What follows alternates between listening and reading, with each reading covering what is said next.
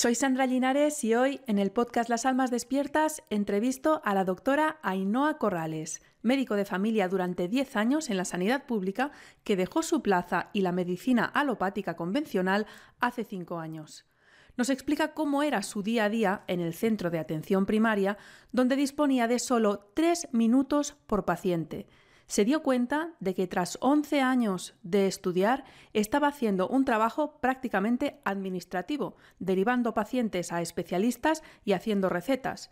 No le era posible tratar a los pacientes como a ella le parecía adecuado para poder ayudarles de verdad. Lo duro es que la mayoría de personas cree que esa es la función del médico de familia. Y de hecho, el propio sistema empuja hacia ahí cuando tienen tan poco tiempo para atenderles nos habla de cómo llegó al punto de dejar su plaza sin ni siquiera pedir una excedencia y cómo respondió su entorno y colegas.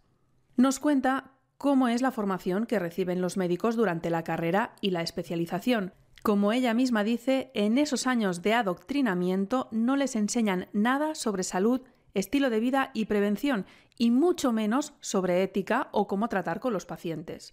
Solo aprenden sobre enfermedades y fármacos. Veremos cómo el sistema sanitario oficial se basa en algoritmos de decisión donde a cada síntoma le corresponde un fármaco o varios. Está enfocado en crear enfermos crónicos polimedicados y que creamos que a cierta edad eso es lo normal, cuando no lo es. Hablamos también de qué observa que está sucediendo con la sanidad pública, donde parece que en lugar de centrarse en las circunstancias particulares de cada paciente, se limitan a seguir Protocolos. ¿Acabarán siendo prescindibles los médicos y trataremos con inteligencias artificiales desde nuestras casas y con robots en los hospitales? También le pregunto cómo cree que debería ser la medicina y cómo trabaja ella. Verás que se me olvidó preguntarle a Ainhoa dónde la podemos encontrar y contactar. Debajo de donde nos estés escuchando tienes los enlaces, como hago en todas las entrevistas, pero quiero resaltarlo porque en el vídeo no lo mencionamos. Este programa no está monetizado. De la publicidad que te pueda aparecer no veo ni un céntimo. La plataforma pone anuncios donde quiere. Si te sirve lo que publico y quieres ayudarme a seguir difundiendo conciencia y luz, puedes hacer una aportación en el enlace que tienes justo debajo de donde estás escuchando esta entrevista. Muchas gracias. Este episodio está patrocinado por mi negocio, escuelaemprenderconexito.com. Mi especialidad es el marketing para terapeutas, coaches, psicólogos y nutricionistas. Te ayudo a atraer clientes por Internet para que puedas llevar la vida que quieres trabajando en exclusiva en lo que te apasiona mientras ayudas a transformar vidas y a elevar la conciencia de las personas. Si eres profesional del desarrollo personal y quieres ayudar a transformar la vida de más personas y vivir en exclusiva de tu pasión, te invito a apuntarte a mi minicurso gratuito más y mejores clientes. Tres audios donde te explico toda la estrategia de marketing que yo misma uso y que enseño a mis alumnos y clientes. Lo encontrarás en escuelaemprenderconexito.com. Esta entrevista está disponible en las plataformas de podcast habituales, Spotify, iVoox, Apple Podcasts, Google Podcasts, etc. Y también en vídeo en YouTube y Odyssey. Como ya me han eliminado algunos vídeos de YouTube por la censura, te animo a suscribirte por email en la web lasalmasdespiertas.com, donde sí están todas las entrevistas, para que te avise cuando publique nuevo episodio y te mande los enlaces donde encontrarlos. Algunos vídeos ya no están en YouTube y otros ni siquiera voy a intentar subirlos. Por último, quiero pedirte que compartas esta entrevista con todas aquellas almas despiertas que conozcas. Necesitamos sentirnos unidas y apoyadas. Te dejo con la entrevista.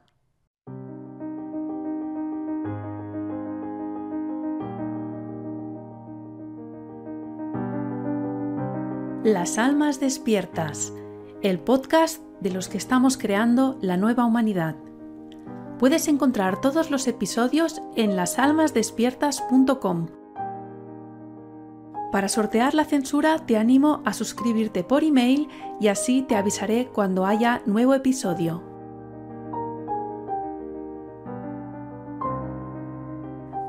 Hola Inoa, ¿qué tal? ¿Cómo estás? Bienvenida al podcast Las Almas Despiertas.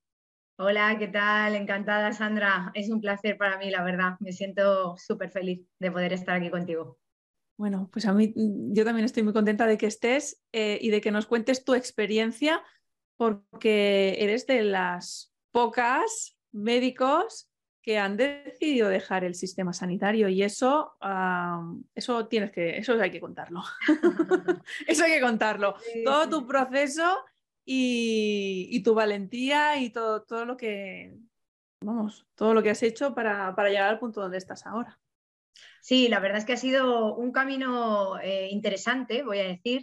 Eh, intento, ahora estoy pues en ese momento ¿no? de crecimiento personal, intento pues eh, tener ese modo observador lo más libre de juicio posible, siendo conscientes de que no hay manera de observar la realidad que no sea de manera subjetiva, ¿no? Pero sí que es verdad que ha sido un camino interesante porque ha sido una apertura de mente brutal eh, y ha sido, pues para mí, un poner por fin coherencia con las cosas que yo sentía. Yo he estado 10 años, que se dice pronto, trabajando en el Sistema Nacional de Salud, principalmente en la parte pública, alguna cosa puntual en la privada, eh, con lo cual he transitado por ahí, soy plenamente consciente de lo que implica y lo que significa y, y fui siguiendo todos los pasos. Y sí que es cierto que hoy en día que he hecho ese crecimiento personal y ese camino, soy consciente de cuando empecé a sentir esas dudas o empecé a sentir esas sacudidas, eh, de esa manera un poco de revolverme de esto no me está gustando, no estoy cómoda.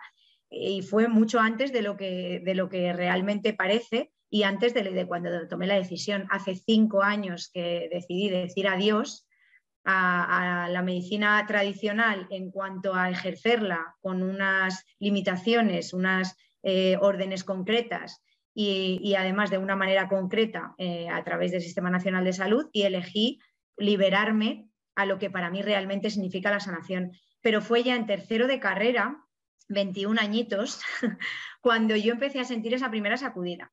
Y bueno, un poco para que pues ponernos ahí en situación, yo siempre he sido pues la primera de la clase, matrícula de honor, la delegada, como muy, soy NA tipo 1, entonces todo muy perfecto, muy correcto, muy calculado, muy mente eh, analítica, ¿no? Hemisferio izquierdo, energía masculina a tope. Y, bueno, pues he ido siguiendo las pautas, ¿no? Este, este, es el camino marcado, si tú quieres hacer esto, esto es lo que tienes que hacer, y yo no me cuestionaba nada más, pues esto es lo que hay que hacer, pues voy a por ello y a por todas. Entonces, eh, imagínate, a lo largo de mi vida para mí era impensable ni siquiera faltar a clase, por supuesto, no estudiar o no, hacer, no estar cuando se hiciera algún examen, cuando hubiera alguna prueba, yo tenía que estar ahí la primera.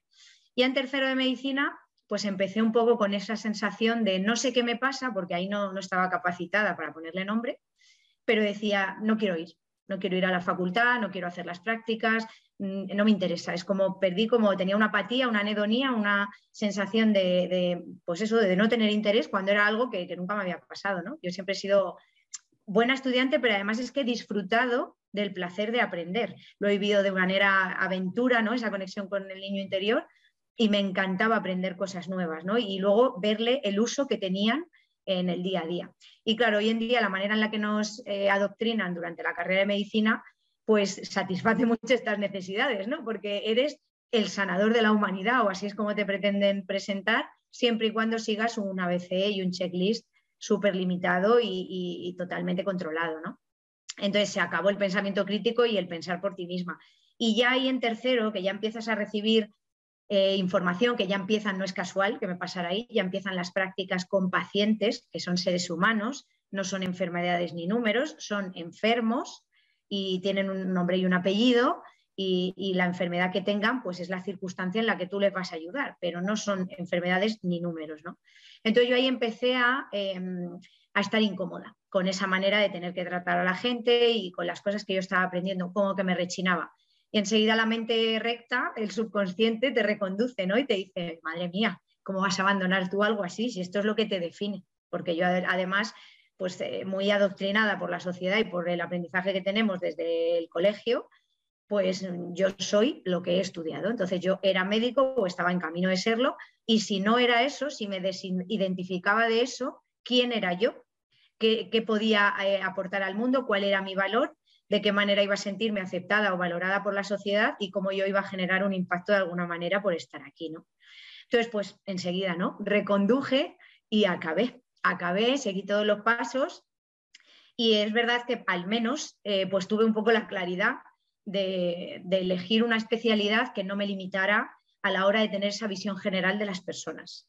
Elegí medicina de familia, médico de atención primaria, médico de cabecera, es lo mismo, como cada uno lo quiera llamar, y ahí es donde he estado durante 10 años, eh, al principio a nivel hospital, luego a nivel centro de salud, ejerciendo esta profesión de esa manera y, bueno, pues también eh, siendo responsable de lo que implica ejercer esta profesión de esa manera. Y ese es un eh, ejercicio eh, Ainhoa, por cinco años. Ainhoa, perdona, es que quería que aclararas una cosa, porque está bien que hayas dicho esto, o sea, elegiste una especialidad que es médico de familia, ¿no? Entonces, mucha gente se cree que cuando terminas la carrera de medicina, si no haces especialidad, eres médico de familia y ya puedes estar atendiendo a pacientes. Y no, cuéntanos esto.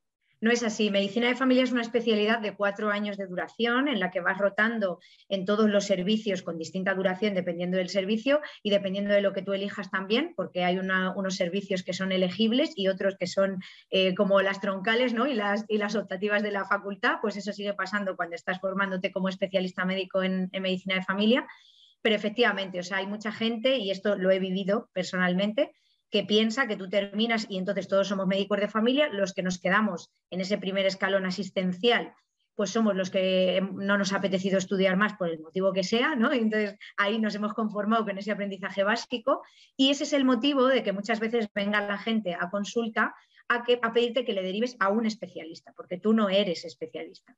Yo es verdad que te voy a reconocer que nunca me ha molestado porque aun cuando todavía no había hecho un crecimiento personal, como por ejemplo considero que he hecho ahora, y me quedaba muchísimo por andar, estoy en pañales, em, sí es verdad que, siempre he conectado con la idea de cómo esa persona veía, eh, pues en este caso al médico de familia, y por la información que se tenía. A la población no se le informa, entonces la gente tiene tres o cuatro puntos y los une en base a su manera de ver la vida o a las películas o a las cosas que ha visto y ya está. Entonces, yo nunca me lo tomaba personal, a mí no me ofendía, ¿no? Pero claro, te dabas cuenta de, la ignorancia en, en, muchos temas en este contexto, ¿no?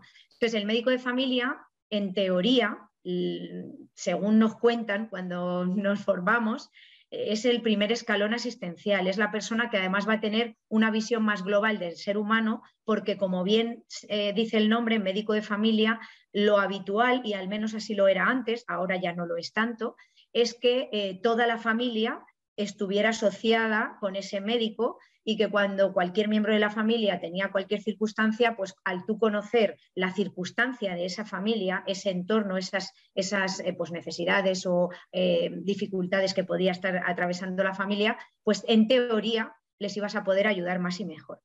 Para que esto, que queda muy bonito, puesto en, en currículum, sea posible, es necesario una formación emocional, mental, energética más allá de la única formación alopática que se presenta como la solución que va a salvar a la humanidad de absolutamente todo. Y eso no lo recibimos cuando nos formamos. Entonces, claro, al final, ¿en qué se ha convertido? que he sido yo durante 10 años? Pues al principio sí he ejercido la medicina con lo que yo conectaba. Entonces, claro, iba siempre con retraso, porque a tres o cinco minutos por paciente, pues claro, yo me tiraba media hora tranquilamente, aunque fuese para explicar una analítica. Yo he tenido pacientes que me han dado las gracias porque en toda su vida, y a lo mejor llevaban yendo 10 o 15 años al médico, nadie les había explicado una analítica, no entendían la importancia que podía tener un determinado parámetro, qué es lo que estaba midiendo y cómo de relacionado estaba el resultado con el estilo de vida, ¿no? Y cuánto estaba en su mano el poder mejorar el resultado del análisis, ¿no? No todos son pastillas. Entonces, bueno, pues yo iba con retraso. ¿Qué pasa? Que al final te van dando toques. Te van dando toques porque estás funcionando en contra de lo que el sistema quiere.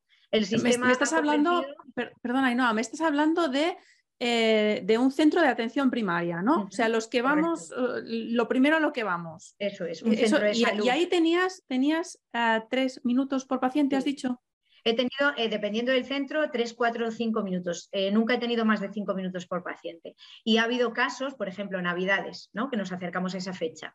Eh, pues yo he estado en centros en los que a lo mejor de base, por necesidades de asistenciales, por el ratio de la zona y demás, éramos siete médicos en ese centro de salud, médicos de familia, te digo, y eh, tres, cuatro se iban de vacaciones, porque lo máximo que podía irse era la mitad de la plantilla. y a lo mejor contrataban un suplente para esos tres, cuatro o ninguno. Y el resto de médicos absorbíamos esas consultas. Entonces, ahí yo ha habido veces que he tenido em, agendas duplicadas. O sea, durante mis ocho horas de trabajo, dos pacientes citados a la misma hora. Ya, y entonces, a ver, esto, o sea, es que, es que ya suena bastante imposible, porque en el tiempo que el paciente te cuenta lo que le pasa, pueden haber pasado esos tres minutos. Perfectamente. Y además depende de la zona en la que estés, em, la edad eh, de ese ratio poblacional, de esa población a la que estás atendiendo, es variable. Puede que estés en centros de salud, en poblaciones donde hay gente de entre 30 a 40 o 50 años de manera predominante, porque son núcleos eh, o células eh, sociales que se han ido creando más nuevas y demás, o estés en barrios de muchos años en los que la persona joven tenga 75. Yo he ido a domicilios a ver a pacientes de 100, 101 y 102 años. Entonces, eh, pues una persona mayor ni, ni, se expresa igual, ni va a la misma velocidad que nosotros porque ha vivido una vida en la que no era necesario y el éxito no estaba ligado a la velocidad y al multitasking y necesita su tiempo. Y es que en el fondo de todas las eh, alteraciones, desequilibrios, enfermedades, la palabra que cada uno quiere utilizar del ser humano, hay siempre un componente emocional, sin excepción, siempre. Entonces, eh, pues hay muchas personas que, que, los síntomas que tienen son el resultado pues, de que se sienten solas o no tienen con quién hablar y también utilizan la consulta un poco de esa manera. Y es que eso es parte de la sanación y de la curación. ¿Por qué te agendan tres minutos por paciente? Pues yo me hacía esa pregunta cuando yo protestaba, era eh, como la, alborotadora, ¿no? La rebelde, la niñata esta que no sabe de nada porque acaba de aterrizar aquí en la especialidad y viene a decirnos a nosotros cómo tenemos que organizar las cosas y hacerlas, ¿no? Y entonces al final terminaba chocando contra el mismo muro de el problema lo tienes tú, que no te sabes organizar, eh, porque hay muchos compañeros en las mismas circunstancias que tú que no están protestando, que no se quejan y que hacen su trabajo, ¿no? O sea que si, nadie se queja, si nadie se queja es que no hay problema, el problema lo tienes tú. Esta, conclusión. El sistema al final, a la conclusión que yo he llegado y lo que luego he podido seguir viendo durante el resto de años que seguí y después, aunque yo es verdad que yo no uso el sistema sanitario en general, porque pues me ocupo de mi salud, algo que hablaremos luego, que es muy necesario y todos podemos hacerlo. Em, vi que el sistema buscaba que ese primer escalón pues, fuese un auxiliar administrativo más. Entonces, si tú realmente como médico de familia, de cabecera, de atención primaria, que es lo mismo, te dedicas a qué le pasa, tenga la pastilla o vete al cardiólogo y te derivo o vete al neumólogo y te derivo y ya está, y tanto que con tres minutos es tiempo más que suficiente porque no ahondas en absolutamente nada más. Es como el que va a la carnicería o el que va a la pescadería o tal. Entonces pide lo que quiere, da a cambio de y hasta luego. Y además se condiciona mucho a la sociedad para que el concepto de que el médico de atención primaria de familia que tiene es bueno esté ligado a que me dé aquello que yo voy a pedir. Porque la gente se siente incapaz para gestionar su salud, pero tiene muy claro lo que tú, como profesional de la salud que te has formado, tienes que hacer para satisfacer sus necesidades. Entonces es como una, una, especie de cambio de rol rocambolesco en el que yo no me hago responsable de absolutamente nada lo que competa a mi salud porque no tengo la formación, pero sí tengo muy claro que el que me va a ayudar es el cardiólogo o el que me va a ayudar es el digestivo y tú estás aquí para facilitarme el acceso porque el sistema me dice que tengo que venir aquí y no puedo pedirme cita directamente con el especialista a no ser que pague un seguro privado, que entonces sí, Puedo, tengo yo mi lista y pudo decir, venga, pues hoy que me vea fulanito o mañana menganito, ¿no? Entonces, bueno. Claro, pues es que pienso que a nivel de, de, satisfacción tiene que ser muy frustrante, ¿no? Porque dices, a ver, seis años de carrera y cuatro de especialidad para acabar ejerciendo. Y el año del MIR, ¿eh? porque el MIR es un año en sí mismo. No hay prácticamente nadie que termine eh, en junio la carrera y a la convocatoria de enero-febrero, porque la fecha ha ido moviéndose, del MIR se presente. Normalmente terminas, haces un año entero en el que estás preparándote el MIR, la academia correspondiente, haces el MIR y luego empiezas la especialidad. O sea que los 11 años mínimos, 10-11 años, están asegurados en, en adoctrinamiento, porque al final para mí no es una formación en salud, porque hay, una, hay áreas de, lo que es la salud del ser humano que no solo no se tocan, sino que además están censuradísimas y a dónde vas tú a cuestionarte nada. esto es así. La persona tiene este síntoma, esta es la pastilla que le corresponde. O este es el, especialista al que le tienes que derivar para que sea él el que le ponga la pastilla que le corresponde y luego tú como médico de familia se la vas ajustando y cosas así, ¿no? Claro. Pero bueno, lo que te quería decir es que, claro, dices, pues vale, 11 años de, de estudio para acabar haciendo un trabajo prácticamente administrativo y que además la gente no lo valora, ¿no? Y como bien dices, o sea, te valoran en función de que hagas lo que ellos te vienen a pedir. O sea, hazme esta receta, derívame a tal sitio. Y muchas veces es, eh, ostras, este médico no es bueno porque no me ha recetado. Correcto. yo venía a que me hiciera... Yo he vivido eso, ¿eh? Yo he vivido eh, no decir que no, porque además yo creo que es importante también eh, las formas, las palabras, la palabra es yo hablo muchísimo de esto, la comunicación es esencial, pero también es muy importante la intención que hay detrás. Entonces, en mi caso personal, yo no puedo hablar en nombre de nadie más porque yo solo soy yo, en mi caso personal, em, yo nunca he tenido la intención de dirigir la salud de nadie. Eso sí que es cierto. Entonces, es verdad que yo de motu propio, de manera em, totalmente autónoma, y, algo que nacía de mí porque en mi formación no he recibido nada de eso, eh, yo intentaba explicarle al paciente por qué consideraba que antes de tirarnos a, la medicina, a la parte de la pastilla, era más interesante ver por qué habíamos llegado hasta esa circunstancia y el intentar modificar ese origen. Por eso yo me tiraba 20 minutos explicando una analítica básica, para que la persona entendiera que si le había dado el colesterol alto, aunque tuviera la opción de tomarse una pastilla, en teoría, la medicina alopática se crea para generar una ventana de tiempo a la persona que está afectada o incapacitada por una circunstancia, un desequilibrio, lo que corresponda, para que le permita, porque reduzca el dolor, porque empiece a controlarse el síntoma, por lo que sea, hacer las modificaciones necesarias que le han llevado a ese punto en su vida y evitar esa circunstancia para que no se cronifique y por tanto pueda dejar la química, ¿no?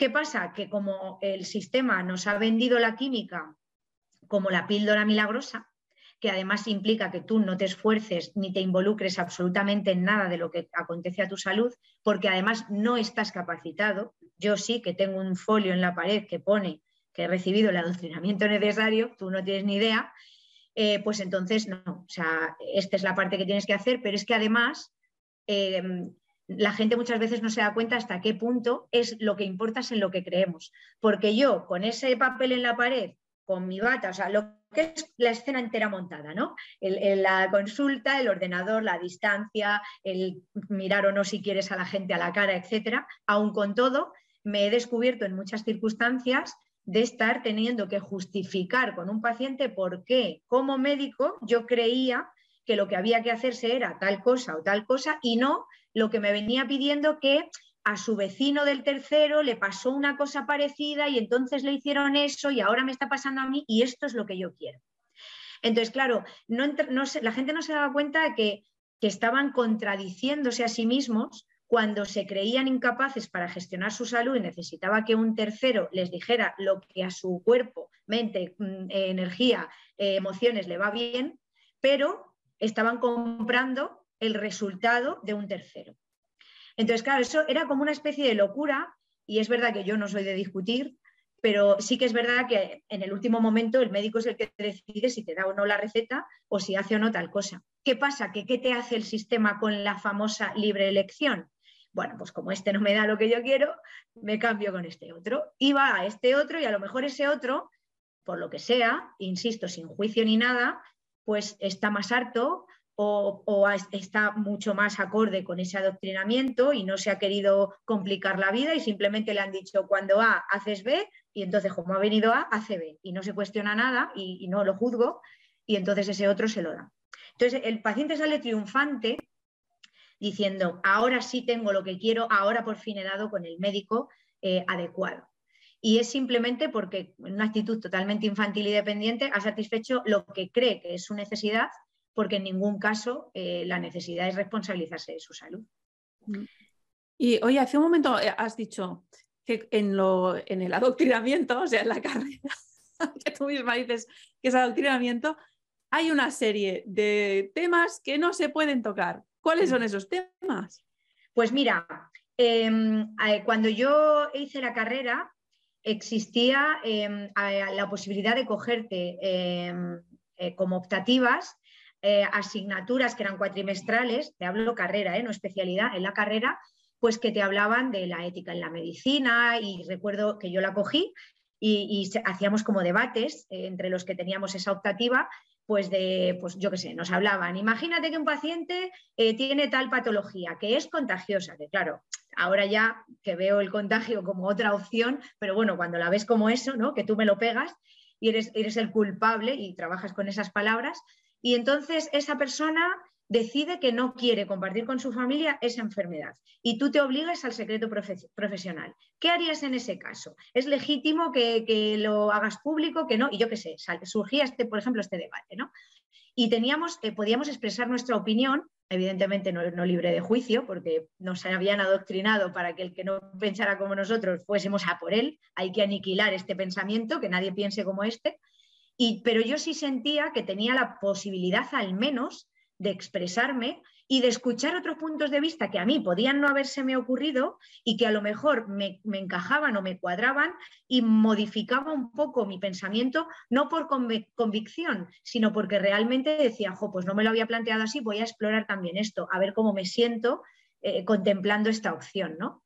Ahora no, Hoy en día esas asignaturas ya no están entre las optativas de la carrera, o sea, es una cosa que ha ido pasando progresivamente. Luego yo además cuando he ido investigando he visto lo que se estudiaba en 1950, 60, 70 en la carrera de medicina y en biología o en otras ciencias relacionadas con la salud y lo que hoy se estudia, que a partir de 1940 fue cuando se metieron de lleno eh, los amos del mundo a infectarlo todo y a, y a adoctrinarlo todo, y claro, es la noche y el día.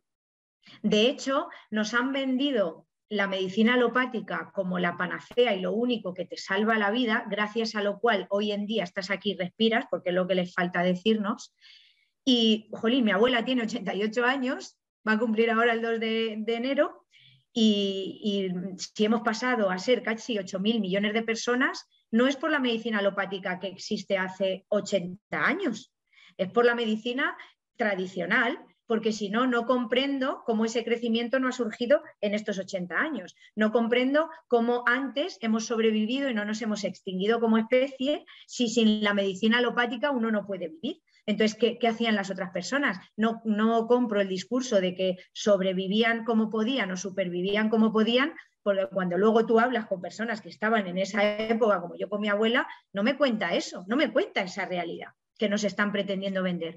Y ahora nos dicen, no es que no, fíjate cómo ha subido la esperanza de vida. Y claro, yo pienso, ¿qué esperanza de vida? Si desde que existe la medicina alopática todavía no se ha llegado a la esperanza de vida que te están contando. Que mi abuela, que es la que tiene 80 años, de pequeña no recibió ni una vacuna, no se le dio profilaxis de nada, no se la sometía absolutamente a, nada, o sea, a ninguna prueba de prevención de screening por si acaso no sé cuánta, no se radiaba, nada de nada.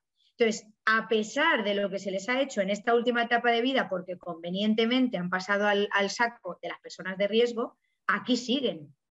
Pero estas personas han nacido y han crecido en una realidad en la que no existía la medicina alopática.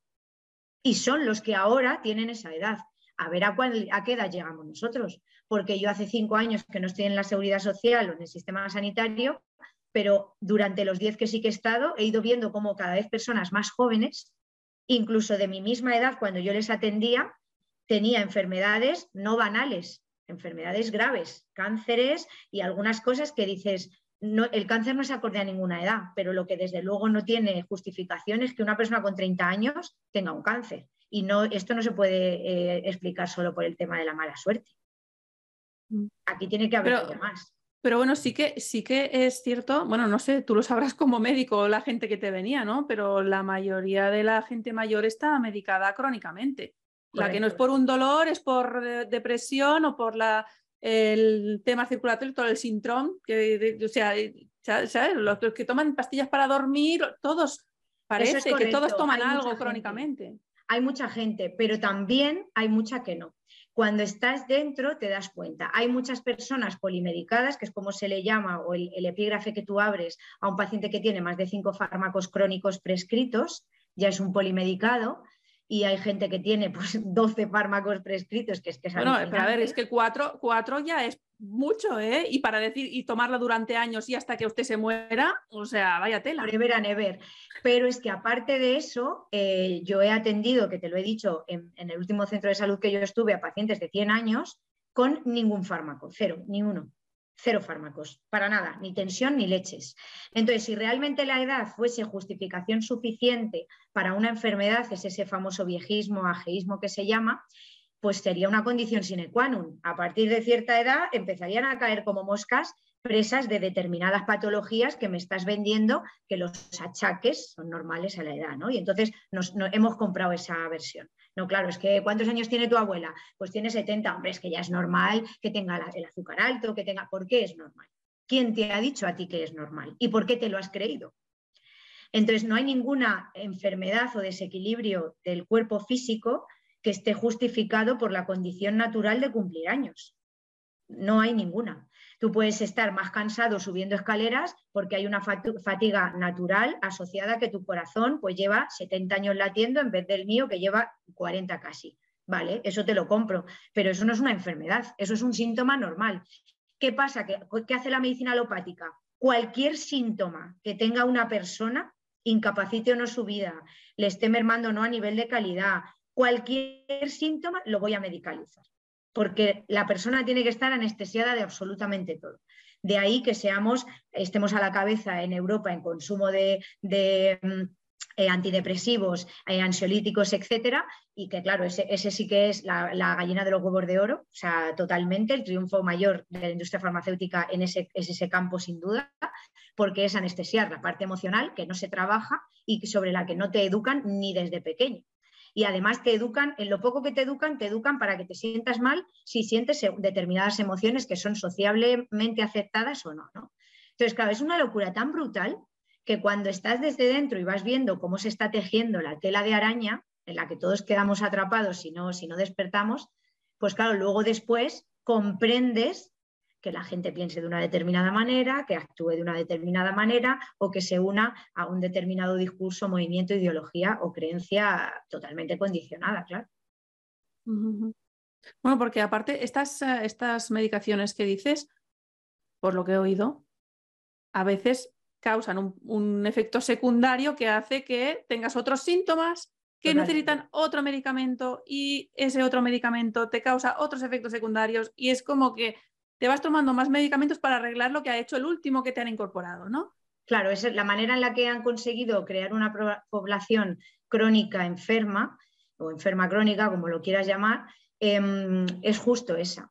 Yo voy medicalizando y como cada fármaco, ningún fármaco está exento de riesgo. Toda la química tiene, bueno, la química y también la naturaleza. O sea, tú te tomas un, una planta que tiene un efecto psicotrópico y vas a, seguir ese efecto y luego, pues a lo mejor tienes diarrea y a lo mejor tiene, y hay unos efectos secundarios. Todo en la vida tiene todas, todas sus caras, ¿no? La cara más favorable a lo mejor hacia lo que uno busca y una cara que no le gustaría, pero que son pues, las consecuencias ¿no? de, de, esa Bueno, claro, de... es que eso es muy interesante esto que dices, porque claro, no es que sean efectos secundarios, es que todos son efectos. Hay uno que es el que te interesa, Exacto. los demás igual no te interesan, pero claro. no es como que hoy ha pasado esto y no lo esperábamos, no, tiene claro. todo esto, a ti te interesa esto, quieres achacar con que, con, quieres apechugar con que te venga todo lo, lo demás. Pasa que la, el lenguaje ya ya te lo está diciendo de una forma de no son secundarios. Bueno, son secundarios, sí. ya venían, ¿eh? Sí, sí, además te dice son efectos secundarios y además te ponen posibles. Entonces, como es posible, si te toca, es mala suerte. No es que tú estés exponiéndote voluntariamente a ese riesgo. Si yo, yo sé que si camino, camino por el filo de un acantilado, pues tengo más posibilidades de caerme que, que de no caerme, ¿vale? Pero yo elijo si me quiero poner ahí y asumo el 100% de las consecuencias y entiendo todos los riesgos que hay y al final lo pongo. ¿Cómo entiendo el riesgo que supone tomarme un analgésico básico? Que casi todo el mundo tiene de fondo de, de botiquín en casa, porque la gente tiene farmacias y botiquines en su casa, que es brutal este tema, ¿no?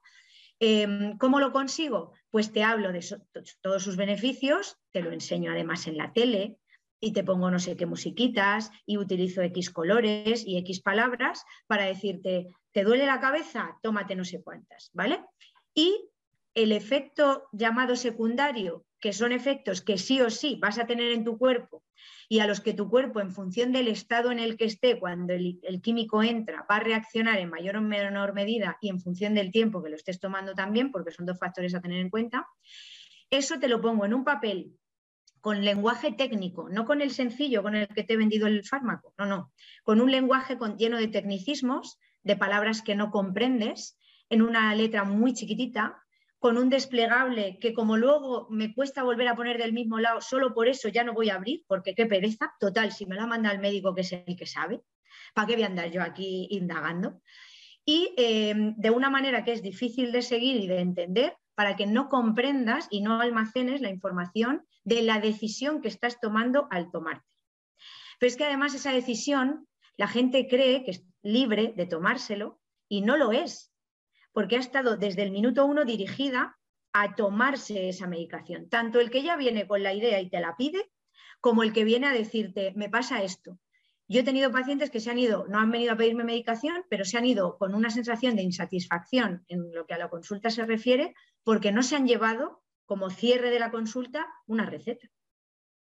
Porque solo se han llevado recomendaciones de cambio de estilo de vida y cosas en las que tenían que implicarse y que además le iban a llevar un tiempo y con las que se tenían que comprometer. Y lo otro, pues oye, yo me pongo mi alarma o así y a funcionar con mi vida, mi vida no cambia con la otra parte. Entonces, qué mala eres que no me has querido eh, dar lo sencillo, ¿no? Entonces, es esa relación de dependencia tan sumamente infantilizada y además, además tan contradictoria, eh, sobre todo por esa creencia de libertad, que es falsa libertad, que no la hay, pero luego también, por otro lado, es esa sensación de necesidad. Han generado como una especie de dependencia tan enfermiza que a lo mejor mm, no me das todo lo que quiero, pero esto no me lo quites. Porque si esto no fuera así, el otro día eh, hicimos un directo, eh, Ramsey, Marina y yo, diciendo la mejor sanidad es la que no necesitas. Si esto no fuera así, la gente se habría movilizado por muchas otras cosas que han pasado a lo largo de este 2022, por ejemplo, y no por la mm, supuesta idea de que la sanidad que tenemos, pues en este caso en Madrid donde yo vivo, eh, pues está en peligro.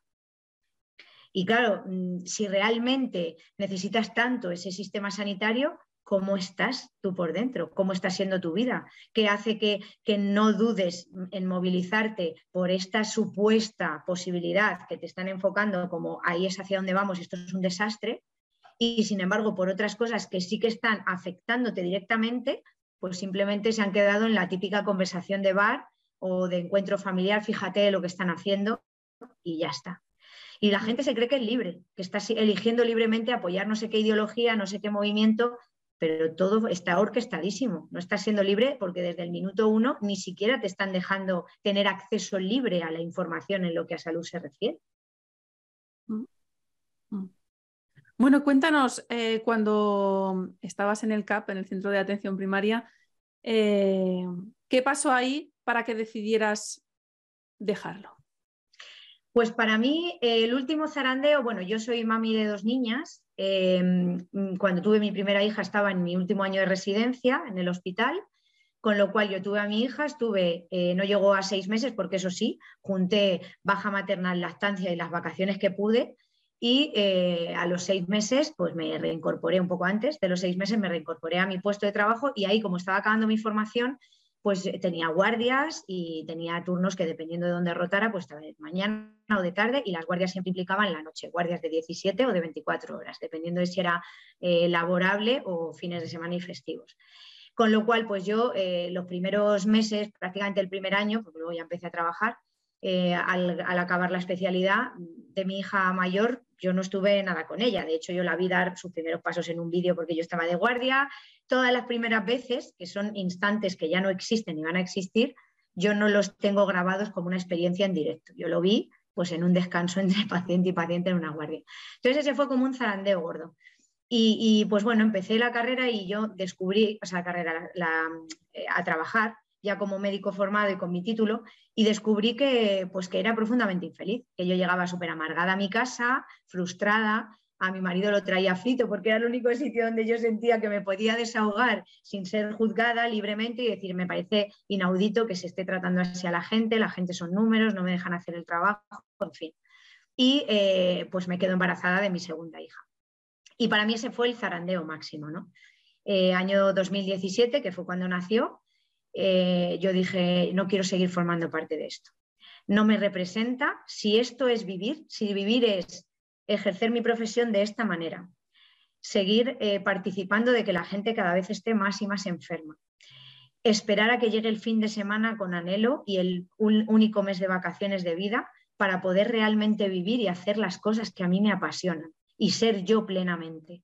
Y así hasta que te mueras porque ya has tocado techo y además cada vez que le planteas a alguien que estás insatisfecho, recibes ese juicio de qué más quieres. Eres médico, ¿no? Porque la gente tiene un concepto de los médicos que yo, pues eso, muy de Hollywood, ¿no?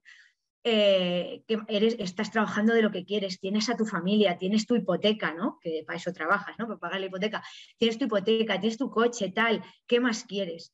pues quiero más. Si a ti tú visualizas esa realidad y te sientes pleno y satisfecho, qué maravilla, disfrútalo, pero yo me siento más vacía cada día. No puede ser que la vida sea solamente esto.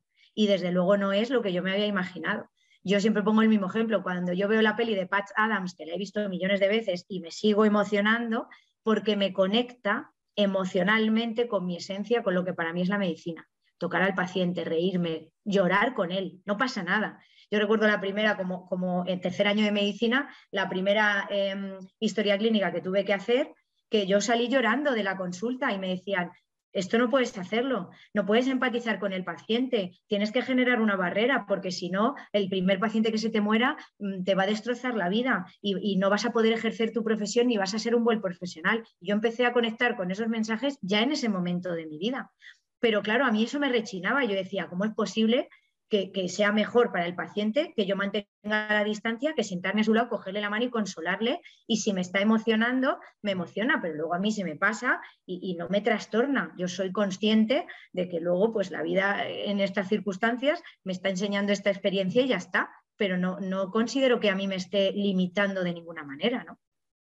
Entonces, bueno, pues ahí dije, ya está, o sea, no quiero más, yo no quiero perderme lo que para mí es importante, que es mi familia, no quiero seguir invirtiendo tiempo en algo que no me representa y con lo que no me siento realmente satisfecha. ¿Qué pasa? Que ahí tuve que lidiar con esto que te decía, este miedo de al desidentificarme de lo que la sociedad ha construido como rol médico, eh, pues quién era yo, qué podía hacer si no hacía la medicina, si yo no sabía de nada más, porque no me habían enseñado nada más. Entonces, cuando dejé de enfocarme en eso y empecé a enfocarme en de qué manera puedo poner a mi servicio todos los conocimientos que tengo y adquirir otros para construir lo que para mí significa ser médico y despegarme del rol social y crear yo un rol nuevo con el que sí me sienta representada, en esa pregunta sí encontré eh, la vía y la respuesta. Y luego pues me he ido formando al abrir la mente y en querer aprender primero para mí misma y después para poder dárselo a los demás, porque entendí que lo que no me diera a mí era imposible que él se lo diera a los demás. Y yo no me estaba escuchando, no estaba siendo coherente con lo que yo quería, no estaba siendo coherente con mi esencia, con aquello que me llenaba de alegría el alma y con lo que yo gozaba y disfrutaba.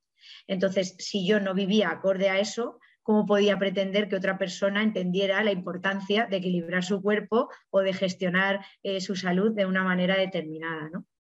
Y ahí fue cuando dije, me voy, tengo la opción de pedir una excedencia y decir, bueno, voy a intentarlo, a ver qué pasa y descanso un poco. Y, yo sentí que, que la sombra de, quedarme enganchada a través de ese cordón umbilical de alguna manera al sistema eh, estaba creada por el miedo y no iba a permitirme ser yo al 100%. ¿no? Porque si no, si no te tiras, eh, pues no, no, eres consciente de, o no vas a saber si realmente el paracaídas se abre ni cuál es el, escenario que hay más allá. Entonces decidí que no, que yo pedía la cuenta y que ya había servido durante 10 años a ese propósito, ya había explorado lo suficiente, yo creo que ya había sufrido lo suficiente y estaba preparada para, para el cambio. Me imprimí una mariposa en un papel y me hice una foto en la puerta el último día del centro de salud. Agradecí a mis compañeros, me despedí de ellos e inicié este camino y ha sido sin lugar a dudas una de las mejores decisiones de mi vida. ¿Y, has tenido rechazo por parte de compañeros o, críticas o... Sí, claro. ¿Cómo se lo tomaron? El, hecho de que, el hecho de que lo dejaras. O incluso gente que igual no te conocía antes y te ha conocido ahora, ¿no? ¿Cómo mm. se lo toman? ¿Una desertora? Sí, sí, sí, a desertora. Eh, ha habido, he tenido mucho de eso. He tenido mucha gente que me ha apoyado. También es cierto, hay mucha gente que me ha dicho, si para ti eres feliz y lo quieres hacer así, adelante pero sí he tenido mucha crítica, mucha gente que me ha puesto muchas etiquetas y he llegado a tener que lidiar con que compañeros míos, residentes mayores, adjuntos que me enseñaron y con los que yo me formé en el hospital, por ejemplo, me hayan dicho que, que por qué no renuncio a mi título, que es una vergüenza que yo diga que soy médico y luego comparta la información y el discurso y, em, el contenido de los mensajes a través de mis redes sociales o a las personas a las que ayudo que comparto, que eso solo genera daño y confusión en la gente y que estoy faltando al respeto al gremio médico, ¿no? Y que si realmente fuese una persona coherente, pues al menos tendría que renunciar a mi título si no creo en aquello que, em, en lo que he sido formada, ¿no? en ese adoctrinamiento que he recibido. Y es que, claro, yo creo que también esa mentalidad nace, porque yo he estado ahí, en ese punto, ¿no? Em, nace, pues, por un lado, del miedo, eh, miedo pues no solo a la pérdida, ¿no? por eso de ahí el concepto que nos introducen ¿no? de intrusismo laboral, sino también a que, a que se nos termine la vida tal cual la hemos concebido y quien se identifica mucho con el médico, con un rol social determinado, cuando ve otros médicos haciendo cosas alternativas, pues claro, le hacen despejo y le devuelven un reflejo que a lo mejor conecta con algo en, su interior, pero que se ha cerrado en banda a ello y, se ha negado a reconocer y por eso sienten ese miedo, ¿no?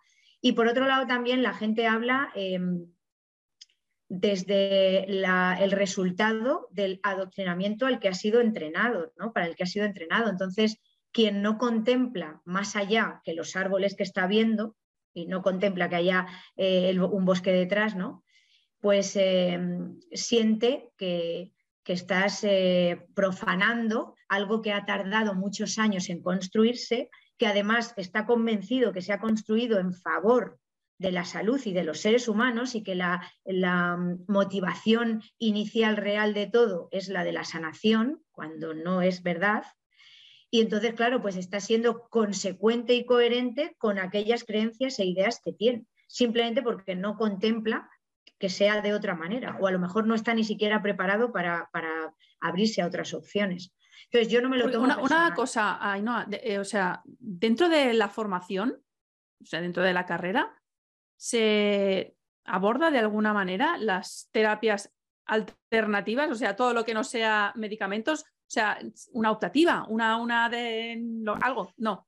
Bueno, y, en algún momento se menciona, porque claro, entiendo que dentro del adoctrinamiento va implícito eso, de que cualquier cosa que no sea esto es magufada, es peligroso vas a matar a los pacientes. Entonces, de algún modo, eso tiene que, o implícitamente o explícitamente, se tiene que estar hablando. Sí, sí, porque además en el momento en el que, a ver, la clave es la base y el foco, ¿no?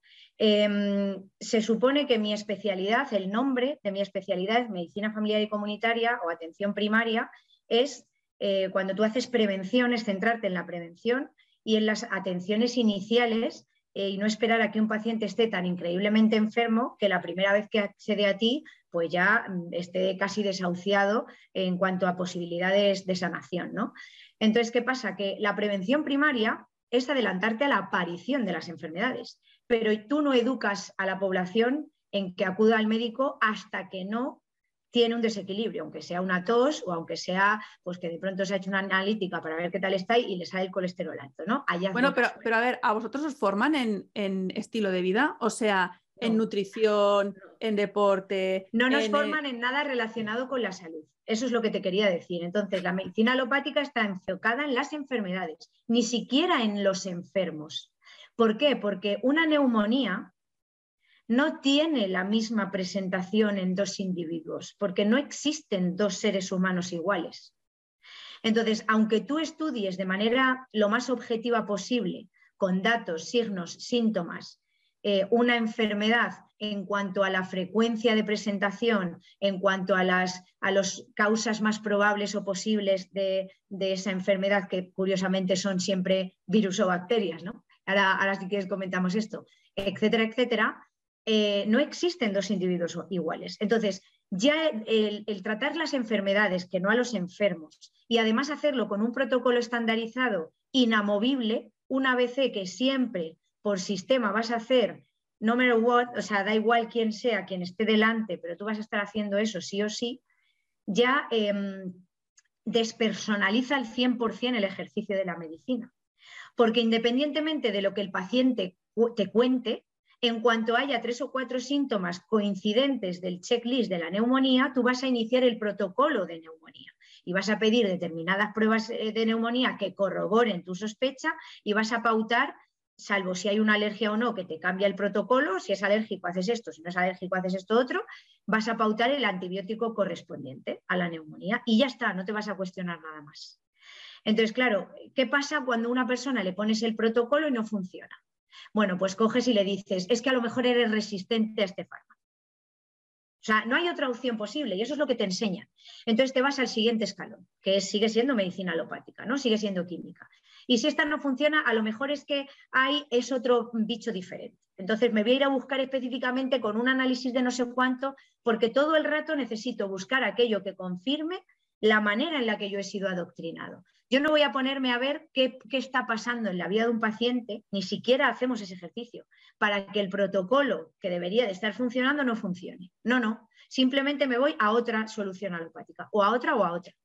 Y cuando termino encontrando en un porcentaje ínfimo que ni de coña justifica los síntomas y las reacciones de esa persona, pero lo encuentro ahí, me agarro ese clavo ardiendo y digo, te voy a poner este chute y entonces le hago un superfármaco o una combinación, un megacombo de fármacos que arrasan por completo el sistema inmunológico y afectan por completo al cuerpo y claro, aparentemente soluciona el problema. Y dices, bueno, pues ya me apunto yo aquí en tu historia que la próxima vez que vuelvas a tener esta enfermedad, esto es lo que hay que darte a ti, porque lo demás a ti no te está funcionando. Pero no me paro a pensar por qué, porque las neumonías se tratan así. Entonces, esto muy simple hay que extrapolarlo a todo, a todo. Entonces, eh, este es el problema, que estamos tratando una supuesta enfermedad que además ha sido construida convenientemente por el sistema, la construyo, pongo un protocolo y, e independientemente de la persona y lo que me venga a contar, esto es lo que tienes y esto es lo que se hace. Y esto no se discute. No, nadie se cuando alguien tiene síntomas compatibles con una neumonía, ningún profesional de la salud mm, en la medicina tradicional, o al menos que yo haya visto en todos estos años, se plantea que el origen de una neumonía pueda ser emocional. Nadie, nadie se lo plantea. Es una locura. Es una locura, literalmente. Esto tiene que ser o un virus o una bacteria, ¿no? Esta mente dual. Blanco, negro, arriba, abajo, derecha, izquierda, a favor, en contra. O sea, que nadie te va a preguntar, oye, ¿te ha pasado algo en el último mes? Eh, ¿Estás más estresado últimamente? Sabiendo que el estrés y el cortisol debilitan el sistema inmunológico y te, hacen susceptibles a desequilibrios bacterianos y víricos que hay ya en tu cuerpo, porque somos más bacterias que células. Entonces, que de pronto haya una agazapada en el exterior que, que ha, decidido, porque esta estación le va bien, atacarte, me parece muchísimo más inverosímil que sabiendo que tenemos más billones de bacterias que células en el cuerpo, haya algo que haya generado un desequilibrio y haya un número mayor de bacterias del que debería en tu cuerpo y te esté mandando esos síntomas. O que los síntomas sean el intento de tu cuerpo de reequilibrar algo que se ha desestabilizado por una causa emocional, por ejemplo. Eso, eso por lo visto es una locura. Pero lo otro, lo otro es que es como dos y dos. ¿Cómo no lo ves? Claro, época de no sé qué, los virus dicen, venga chicos, que nos toca, y allá que salen. Y nosotros que estamos aquí, pobres indefensos de la vida, venga a coger. Pero luego, joder, yo he estado 10 años ejerciendo la medicina, he estado con personas que han tenido tuberculosis y que lo he sabido porque se les ha hecho la prueba y les ha salido positiva, pero entre tanto no teníamos obstáculos en la cara como ahora, y yo no me contagié en mi vida de nada, pero de nada. Pues debe ser que tengo aquí un halo de luz protector. Claro, claro, es suerte, ¿no? es Casualidades o buena suerte, ¿no? Que dirían la mayoría de las personas. Pero como yo, muchísimos compañeros. La mayoría de los médicos, hay gente, por supuesto, que tiene sus desequilibrios, pero con mucha frecuencia las ausencias laborales de los médicos se deben al estrés y a la ansiedad. Y, somos la cara visible y no teníamos ninguna protección milagrosa de absolutamente nada, ¿no? Si ahora la gente quiere verlo así, no. Y eso no es casual. Y cuando una persona, eh, por ejemplo, siempre se ha hecho la broma, ¿no? Los autónomos no se ponen enfermos porque no se pueden permitir ese lujo. Y la gente se ríe y dices, joder, es verdad, es que qué casualidad. No es casualidad. No es casualidad. Lo que pasa que hay personas que desconectan emocionalmente en muchos aspectos y entonces no somatizan las circunstancias a las que, se, eh, que están atravesando porque hay otras cosas que han pasado a ser más urgentes en su vida por el motivo que sea. Pero ¿qué les pasa a esos autónomos en verano? o cuando están de vacaciones. Joder, qué mala suerte. O a los profesores también, durante una época, ahora ha cambiado esta dinámica, pero también yo durante una época, como los profesores normalmente suelen tener eh, un acuerdo, mm, como eh, hay algunos funcionarios que tienen un servicio específico, ¿no? Que aunque vengan a la seguridad social, pues les tienen, traen su recetario y porque tienen su acuerdo profesional, etcétera, ¿no? Y, yo era raro que los maestros que veía, casi siempre los veía por ansiedad o por estrés o por depresión pero por, mm, enfermedades de poblacionales, ¿no? de estacionales, a las que estábamos eh, todos en riesgo sometidos, era muy raro. Ahora ya no es tan raro, ¿no? Pero antes era muy raro. Y dices tú, joder, y sin embargo, venía un puente, o venía las navidades, o venían las vacaciones de verano y venían a las consultas. No fallaba. ¿Por qué? Porque ahí es cuando has dejado de enfocarte en una parte y entonces ya no tienes ese bloqueo y vuelve a estar todo, todo realmente está siempre conectado. Lo que pasa es que los bloqueos que tú has puesto para que no te afecten desaparecen porque te relajas, o eso es lo que tú te crees, ¿no? Y entonces, ¿qué pasa? Que todo lo que ha estado ahí por debajo, que no estabas somatizando y que no estabas experimentando, dice, ahora, nos has quitado el freno, allá que vamos. Entonces, no es casual. Y todas las enfermedades, todas las enfermedades que experimenta el ser humano, todas tienen una base emocional, todas sin excepción. Lo que pasa que, claro, han sido muchos años de educarnos que las emociones nada tienen que ver con, con, el cuerpo o con la mente. Algo a lo que ya parece que nos abrimos un poco, pero la mente ha sido también un tabú brutal. No, no, todo todo se expresa físicamente y todo hay que buscarle una justificación física. Y claro, si yo me doy un golpe contra algo, pues hay una inflamación secundaria al golpe, ahí ha habido algo físico. Pero si yo me encuentro triste o me encuentro mal, voy a tratar el síntoma de malestar con un origen físico y me voy a ir a buscar una bacteria, un virus o una eh, X, Y o Z que justifique esto y la parte triste, pues chica, alégrate, que la vida son dos días y a funcionar. Claro, a ver, entiendo lo que dices, ¿eh? pero cuando alguien da este argumento, siempre sale la pregunta de, bueno, ¿y qué pasa con los niños? ¿Qué pasa con los niños que nacen enfermos, con enfermedades graves? ¿Qué pasa cuando... Aquí esto es muy habitual, ¿eh? es muy habitual y esto, pues estamos en la, o sea, te vuelvo a repetir lo mismo. Al final, lo importante es lo que cada uno cree.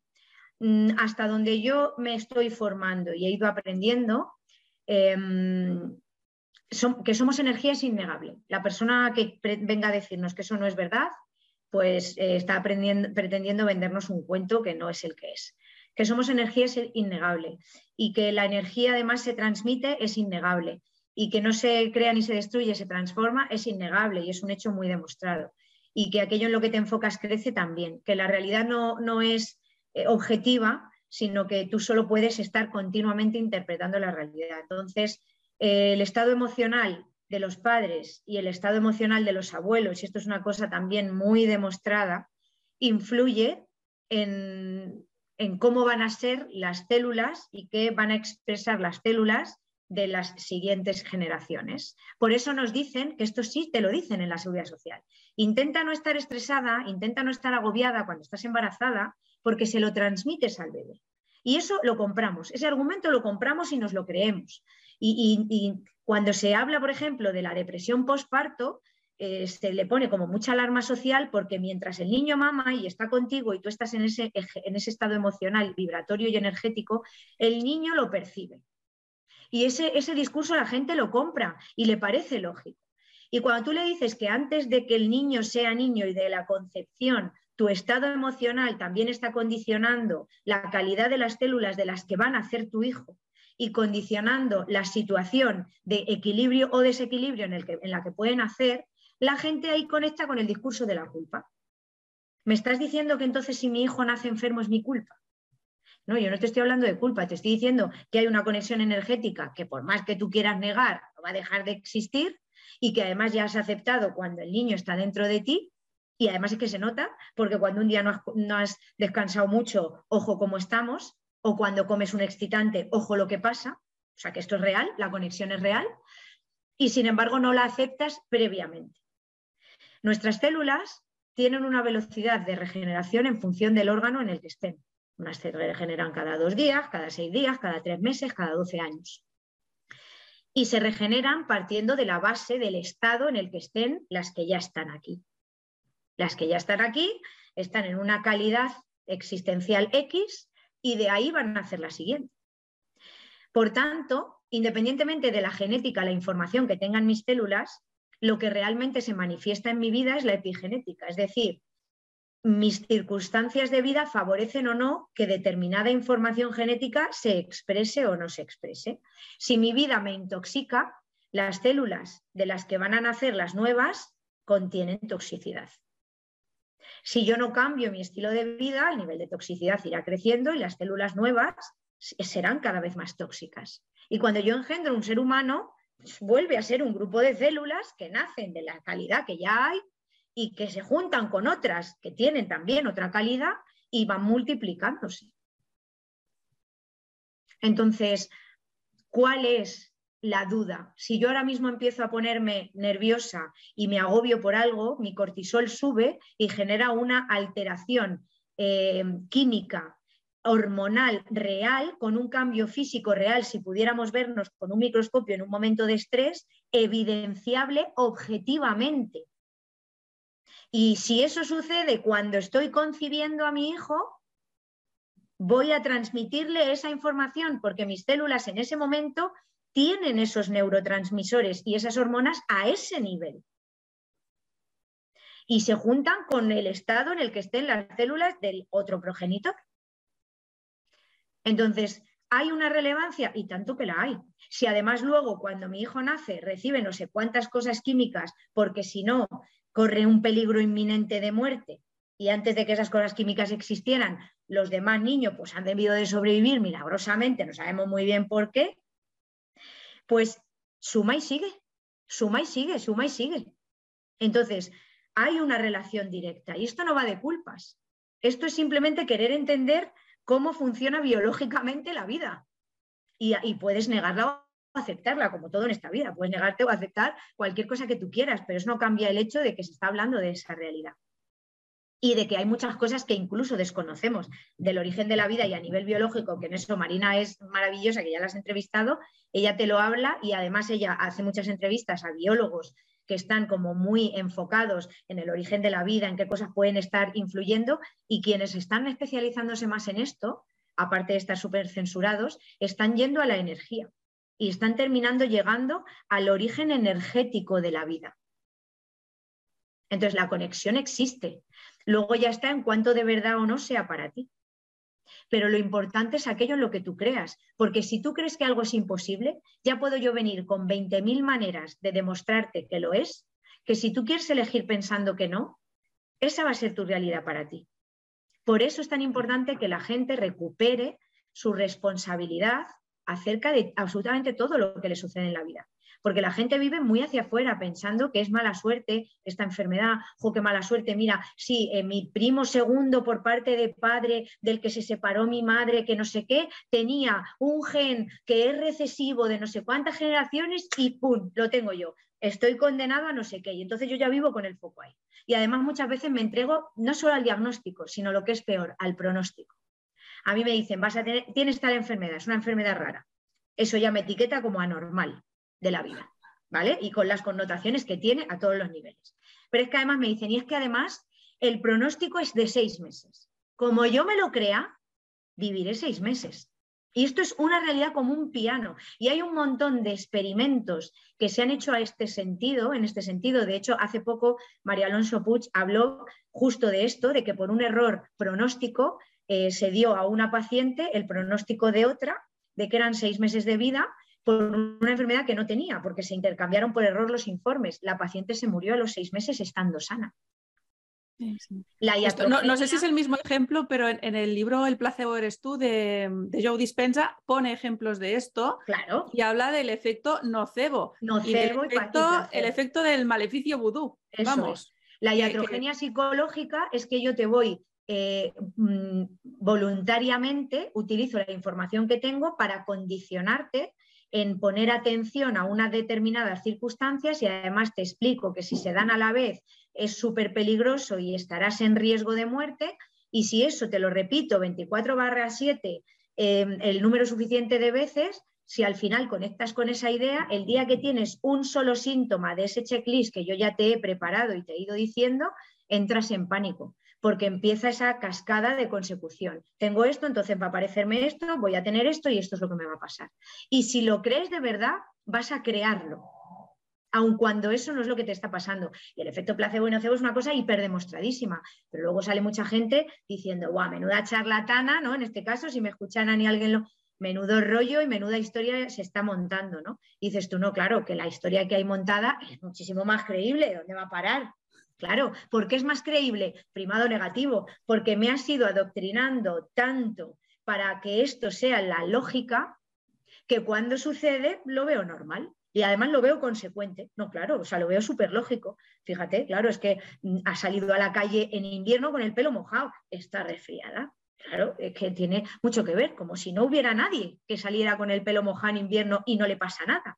No, pero como yo ya te he dicho que esto está asociado con esto, tú lo ves y lo razonas, claro. Y entonces ya generas la prevención. No salgas con el pelo mojado a la calle, que te coges una pulmonía, como se decía antes, ¿no? Cuando se hablaba de las neumonías. Y eso es una enseñanza popular y unas creencias que van pasando de, padres a hijos. Hay una serie de patrones que asociados a la salud, en vez de quedarnos con los remedios de la abuela, que eran las que sanaban antiguamente a las familias, pues no, eso no, eso ya es esoterismo, ¿sabes? Eso ha mantenido a la humanidad con vida, pero eh, suspendida en un hilo y de una manera peligrosísima. ¿Y dónde va a parar? Mucho mejor esto que yo te ofrezco. Cuando luego te lo llevas tomando 20 años y te aparece el cáncer de no sé cuántos, vamos a ir a buscar el gen recesivo correspondiente, porque no puede ser que sea por esto que yo te he dado, porque yo te lo he dado para sanar. Entonces, estos puntos no los vamos a unir. Esta opción no se contempla y vamos a abrir el campo. Ahí sí que dejamos de ver el árbol, ¿sabes? Y nos vamos al bosque a buscar las causas posibles de esto. Pero no, de esto no tiene nada que ver. Son dos cosas diferentes. Y la gente dice, ah, no, claro, claro, claro. Bueno, Ainhoa, yo escuchándote hablar creo que ha quedado muy claro por qué tú no puedes estar en la sanidad pública. O sea, por un lado, porque ahí no pintas nada. y por otro lado, porque tampoco quieres estar ahí. sí, o sea, yo al final creo, sinceramente, ahora, eh, a lo largo de estos cinco años me he ido formando y ya en estos dos últimos años especialmente estoy muy centrada pues, en toda la parte de psicoterapia, de una sanación holística, una medicina integrativa que vea a la persona y que acompaña a la persona en todos sus procesos de sanación teniendo en cuenta lo que yo hablo siempre, los cuatro cuerpos, el cuerpo físico, mental, emocional y energético o espiritual, cada uno como lo quiera llamar, ¿no? y, sabiendo unir los puntos y cómo una idea puede generar una enfermedad física evidenciable real o cómo em, una eh, emoción no, equilibrada, no sanada o una emoción a la que estamos reaccionando, esa reactividad puede buscar una patología mental, generar una, rumiación y un trastorno mental o un trastorno físico. Y cómo la energía con la que yo me levanto, en la que yo vibro y la manera en la que yo interpreto la realidad también está influyendo en eso. Y es hacer una apertura, es decirle a la gente, mira, no hace falta talar los árboles. Lo que hace falta es que elijas mover así la cabeza y ver lo que hay detrás Y si quieres, yo te acompaño en ese proceso para que veas la cantidad de herramientas que tienes a tu alcance y lo sumamente capacitado que estás para gestionar tu vida en todos los aspectos, incluida tu salud. No necesitas saber enfermedades, necesitas saber qué cosas ayudan a tu cuerpo al que debería de ser su estado natural, que es la salud. Y yo podría haberme formado en miles de cosas, pero yo no soy tú. Jamás que no os hagan creer que un tercero sabe más que vosotros mismos sobre lo que os va bien y os va mal, porque eso es mentira, es una ilusión. Yo puedo saber qué, actividades benefician en general al ser humano. Pero a ti, Sandra Ginares, no sé cuáles de esas son las que van a impulsar tu salud en concreto. Y la única que lo puedes saber eres tú, probando todas esas circunstancias y eh, creando ese equilibrio para ti. Y eso va inherente a la voluntad del ser humano. Nadie puede sustituir a la persona para hacer ese trabajo. Te pueden acompañar, te pueden asesorar. Eh, si te pierdes un poco en ese camino, pues te pueden ayudar a reconducirte. Pero al final la decisión, la voluntad es de la persona y es que no necesitas a nadie. Y ese, yo creo que esa idea es muy importante. Yo trabajo mucho en consulta con eso. Y además trabajo con la idea de recordarle al paciente sus capacidades, agradecida de poder estar contribuyendo, pero deseando también que la persona elija hacer el camino y llegue el momento de decir gracias por tu ayuda y a partir de ahora continúo yo. Porque es muy necesario desinfantilizarnos eh, y, romper esa, necesidad o esa dependencia que nos ha creado el sistema, eh, pues en este caso hablábamos más centrados en la salud, pero en cualquier cosa en la vida.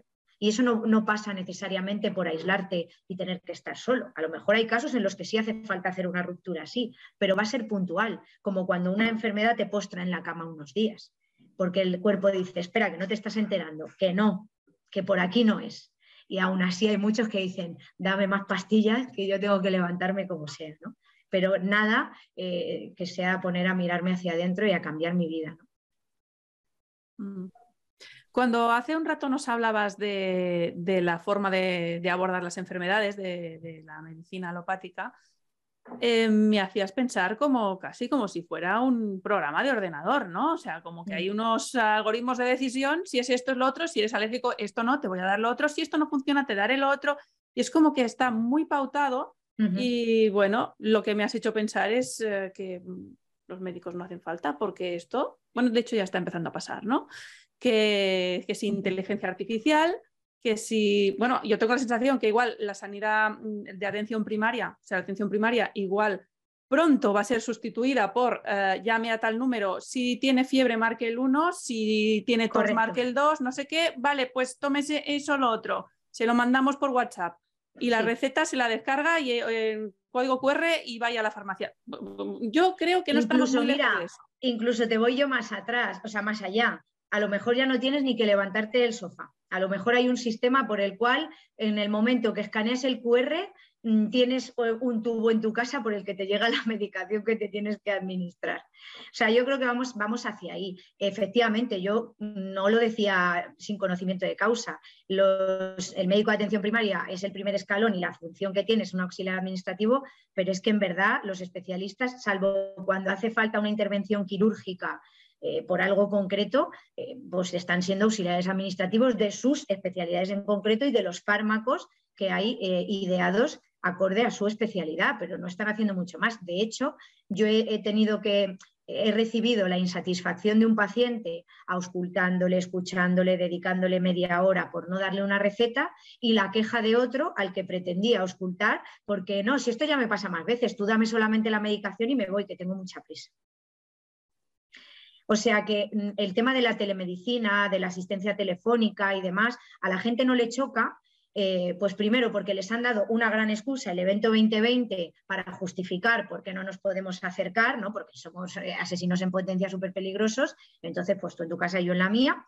Pero ahora, aún con todo, eh, siendo posible acercarte para otras cosas, sigue existiendo esta distancia porque siguen existiendo las consultas telefónicas, porque hacia dónde van es hacia eso, hacia que al principio sea la persona la que te llama y te escucha un poco, luego será una máquina pero que cuando reconozca, igual que cuando tú llamas a un servicio telefónico, reconoce cuál es, con qué le ayudo y tú dices la palabra clave y te deriva el servicio. Pues eso pasará en, la salud igual y luego ya será un checklist.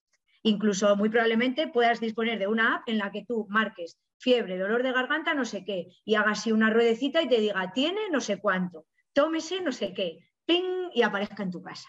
Pues probablemente.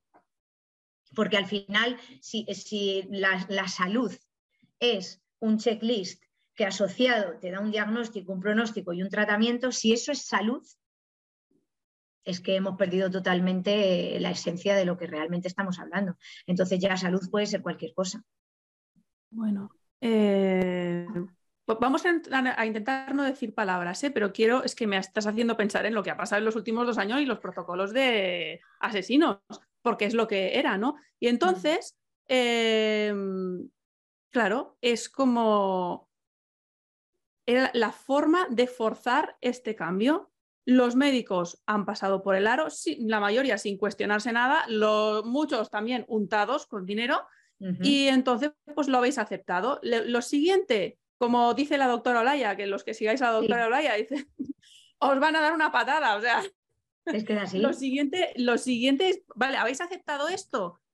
Pues, pues sí, pues ahora ya sois prescindibles porque mm. habéis confirmado, primero, que sois capaces de seguir órdenes y después, pues si, pues si una orden la puede seguir cualquiera, también la puede hacer una máquina, eres prescindible. Totalmente, totalmente. O sea, es hacia dónde vamos, yo lo tengo clarísimo. Y ahora que te salen las imágenes del metaverso, en el que te dicen, gracias al metaverso vas a poder operar mil veces antes de enfrentarte a tu primer paciente, ¿no?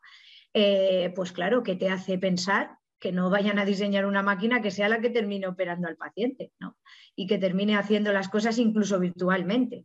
Eh, entonces, bueno, eh, yo creo que hay que abrir la mente en muchos campos y en muchos aspectos, porque evidentemente la responsabilidad, porque yo no trabajo ni con culpas ni con castigos, porque eso solo busca sometimiento y seguir en el mismo punto, la responsabilidad es de todos. Y por muy em, calculado que esté el teatro o el sistema, todos somos responsables de participar de él y de dejarnos engañar, porque todos tenemos una mente y todos podemos usarla si queremos y todos podemos buscar información alternativa y todos podemos seguir nuestros instintos que nos están diciendo, no me cuadra, pero como todo el mundo lo hace, no, pues si no te cuadra, que el rebaño no sea tu remanso de paz. Si no te cuadra, tira del hilo, a ver qué pasa porque es que es tu salud lo que está en juego. Si no te parece lo suficientemente importante, ¿hasta qué punto hemos sido adoctrinados? ¿no? Y, el hecho pues, de que la industria agroalimentaria sea eh, prima hermana de la industria farmacéutica y que las dos cosas sean un negocio y la gente no sepa tampoco unir los puntos, pues es cuanto menos la, demostración tácita de, ese adoctrinamiento tan brutal, que no es solo el adoctrinamiento profesional, es el adoctrinamiento en general a nivel social que te parezca bien ver un anuncio en el que sacan un producto hiperprocesado que es un veneno para los niños, por ejemplo, o para el adulto, cuando el anuncio es para un producto adulto, es un veneno que no solo está comercializado, sino que te lo enseño en momentos concretos del día, con unos colores concretos, con un mensaje concreto y que luego está al alcance de tu mano en los estantes concretos cuando vas al supermercado, que es al sitio donde te he dicho que tienes que ir a comprar, eso es adoctrinamiento y es manipulación. Y es el origen de las enfermedades, que son desequilibrios, que después padeces, para las que la industria farmacéutica te da un químico, pero no dejes de tomar el producto industrial hiperprocesado que te ha creado esta situación, no. No porque ya tienes la solución, entonces no tienes por qué renunciar a ello con el placer que te da. Y esta es la, estrategia y esta es la tela de araña ¿no? que se ha ido tejiendo y la gigantesca cortina de humo que hay delante de los ojos de casi todos, pues que muchas veces solo con soplar un poquito se va, pero es que, ¿para qué voy a soplar? Qué pereza. Bueno, y aparte de la alimentación que llevamos, también la que, la que se da en los hospitales cuando estás enfermo, cuando te acaban de hacer una intervención, cuando tienes, bueno, hay, gente, que publica las, fotos de las bandejas que les traen. Y yo lo comparto, ¿eh? Yo cada vez que pillo alguna lo comparto, porque es, es demencial. Pero es que es una cosa sobre la que yo te confieso que jamás en la vida, durante mi formación, en ningún momento he reparado. porque a nosotros no nos enseñan nada de salud. O sea, en medicina, cuando tú estudias medicina, no estudias salud, estudias medicina, enfermedades que no enfermos y eh, soluciones alopáticas a las enfermedades o necesidad de intervenciones quirúrgicas y demás, ¿no? Ya está, pero no estudias salud. A mí no me han enseñado nutrición, no me han enseñado qué estilos de vida son favorables a la salud del ser humano. Sí me han dicho, cuando un ser humano abusa de los productos procesados, lo más probable es que padezca hipertensión, colesterol, diabetes. Y entonces, ¿qué tienes que hacer tú como médico? Ponerle estos fármacos y hacerle estos controles analíticos y estas pruebas y derivarle a estos otros especialistas, pero no me han dicho, ojo, que tú puedes ayudar a esa persona antes de que llegue a un estado descontrolado de desequilibrio máximo, a, reconducir su vida simplemente intercediendo en su estilo de vida y llamando su atención sobre ello. No, eso no forma parte de mi trabajo. Yo lo he hecho de manera natural porque instintivamente me salía y porque me he ido formando por mi cuenta, por mi cuenta, pero de manera ajena a la formación oficial reglada. Bueno, y entonces, ¿tú crees que que hay algo que hacer con la sanidad pública? O sea, ¿hay alguna forma de arreglar esto o simplemente se va a caer todo y hay que montar algo nuevo? Como personas como tú, ¿no? Que dices, eh, déjame decirte, déjame decirte que, que, yo sí que, o sea, veo como que, que tiene mucha credibilidad el hecho de, es que yo conozco perfectamente cómo es la medicina. O sea, no te pueden hablar de intrusismo profesional, esta que hace terapias alternativas, no sé qué, que no tienes ni idea. No, no, es que lo he estudiado y he estado ejerciendo durante años y viéndolo he descubierto que esto no es. O sea, eso te da muchísima credibilidad. La gente que mm. estáis dentro de cada una de las cosas que están funcionando mal para desmontarlo desde dentro, mm. ¿no? Entonces, eh, eso, la pregunta es, hay que desmontarlo desde dentro, hay que modificarlo, o es, mira, mm, se va a ir todo al garete, va a acabar siendo todo privado, cada uno que se lo paga de su bolsillo. ¿Cómo lo ves tú? Yo creo que, vamos hacia, hacia, la destrucción de la mal llamada sanidad, porque no tiene nada de sano ni de salubre, em, y es más una autodestrucción, una autodestrucción en la que todos hemos participado, de la que todos somos responsables, que no culpables, y quizás sea lo mejor que nos podría pasar, porque considero que este sistema eh, es una cronificación de la enfermedad que no aporta nada bueno y que realmente nos está pues, mm, eh, haciendo eh, personas enfermas de manera crónica, dependientes de un sistema que no sana, solo parchea para que tú continúes enfermando, porque la industria farmacéutica es una empresa es que no es tan difícil de entender. Ninguna empresa se monta sin ánimo de lucro. Eso no es una empresa, es una ONG y aun con todo, esas también tienen ánimo de lucro, aunque te digan que no. Entonces, es una empresa montada para ganar dinero y es ganan dinero a costa de las enfermedades. La curación de las enfermedades no es rentable, no es un sistema sostenible. No lo es. Entonces, que tú le salves la vida a una persona para mantenerla enferma crónica no es ningún mérito. El que no se quiere morir dirá, bueno, al menos estoy aquí, aunque sea de esta manera, pero es porque te han convencido de que hay que vivir a toda costa. El fin justifica los medios y yo no comulgo con esa creencia. Entonces, considero que es un sistema que desde que nació estaba condenado a autodestruirse de alguna manera, bien sea por el mal uso bien sea porque realmente no es sostenible en el tiempo esta circunstancia o porque no esté resultando lo suficientemente rentable, que al final hay millones de opciones. Pero al final yo creo que hacia lo que van es hacia un eh, que cada uno em, se cuide por sí mismo, ¿no? Pero en el sentido de que elija dónde deposita sus recursos para que otros se encarguen de la salud. No, no en el sentido de voy a enseñarte a ser autónomo a la hora de gestionar tu salud. No, no.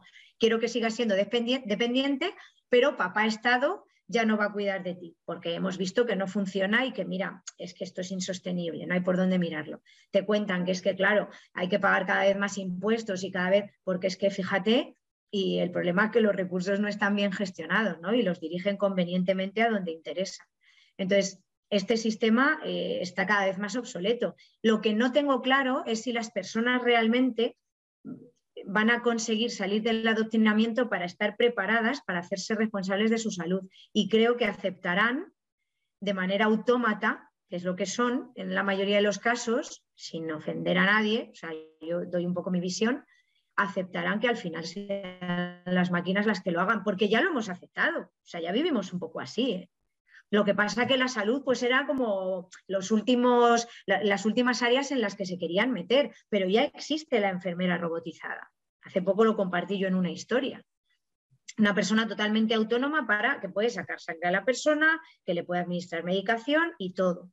Entonces, vamos hacia esa inteligencia artificial que nos han vendido que es la maravilla.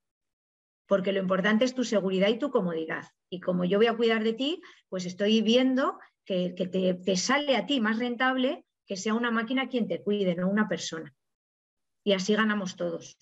Sí, sí, y de ahí quitamos eso, las emociones, la empatía, la comunicación, eso como no tiene ninguna importancia. Correcto. Porque no, no, tiene ninguna importancia, ya ni en la formación no tiene ninguna. Pues claro. Mira, cuando llamas, ¿qué, qué, ha pasado cuando, cuando empezó a instalarse los contestadores automáticos? Algo tan simple, pues bueno, dejabas el mensaje. Sabías que luego la persona en teoría lo escuchaba y si acaso pues te llamaba y te contestaba. Terminabas hablando con una persona. Ahora hay servicios en los que es literalmente imposible hablar con un ser humano, porque la única posibilidad es hablar con una máquina. Y, y, nos frustramos, nos enfadamos, nos da rabia porque necesitamos que la persona nos comprenda y entienda qué es lo que nos ha pasado y nos ofrezca una solución personalizada bueno, porque no es ninguna de las opciones que me está dando, aunque haya 10, no es ninguna. ninguna. Exacto, no puedo marcar ninguno. O sea, hay 10 botones del 0 al 9 para marcar y ninguno cubre mi circunstancia. Entonces, ¿qué haces? y, te pones ahí, y te pones ahí, hablar con un agente, hablar con un gestor, no le he entendido, le vuelvo a repetir las opciones. Sí, sí, tal cual. Y cuando te esto pasando en la sanidad, va a ser, mm, bueno, es que puede pasar, te digo, puede pasar. Yo creo que sí va a pasar, yo sí creo que va a pasar. Lo que pasa que creo que alternativamente ya existe y se está construyendo y cada vez es un movimiento eh, en el que hay mayores recursos de los que había hace unos años, hay una opción paralela en la que sí que va a seguir existiendo la alternativa de que eh, hables con un ser humano, que ese ser humano, aunque sea a través de una pantalla, esté en tiempo real contigo, te escuche con un interés genuino por ti y realmente quiera participar o acompañarte en tu proceso de autosanación, porque al final, por mucho que una persona formada te diga, uno sana cuando decide hacerlo. Y esto es así.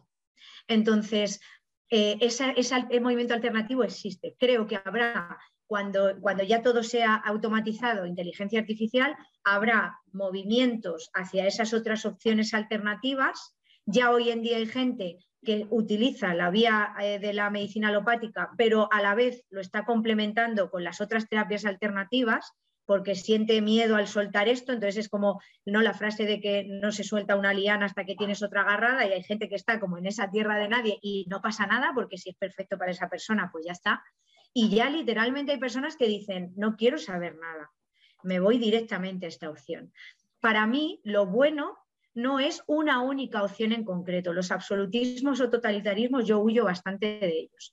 Para mí la idea es que haya un abanico de posibilidades que en función de aquel dolor con el que tú más conectas, emocional, energético, mental, físico, puedas elegir.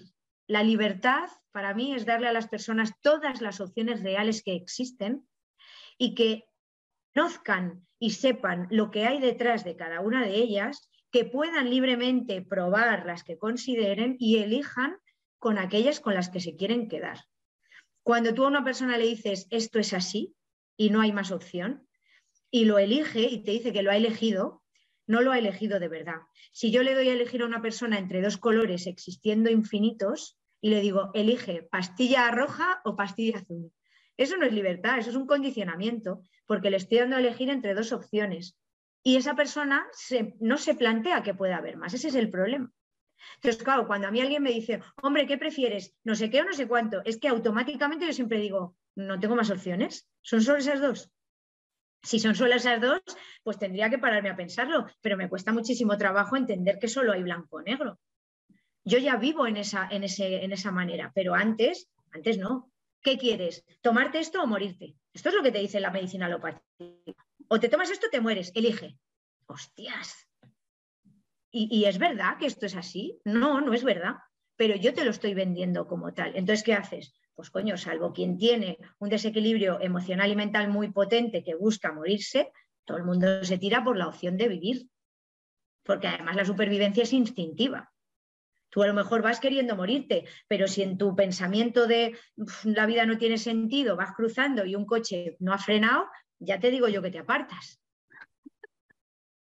Entonces, mm, la desconexión muchas veces a nivel emocional es tal que el discurso de pensamiento nada tiene que ver con lo que yo realmente estoy sintiendo, porque gran parte de ese pensamiento ni siquiera ha nacido de mí.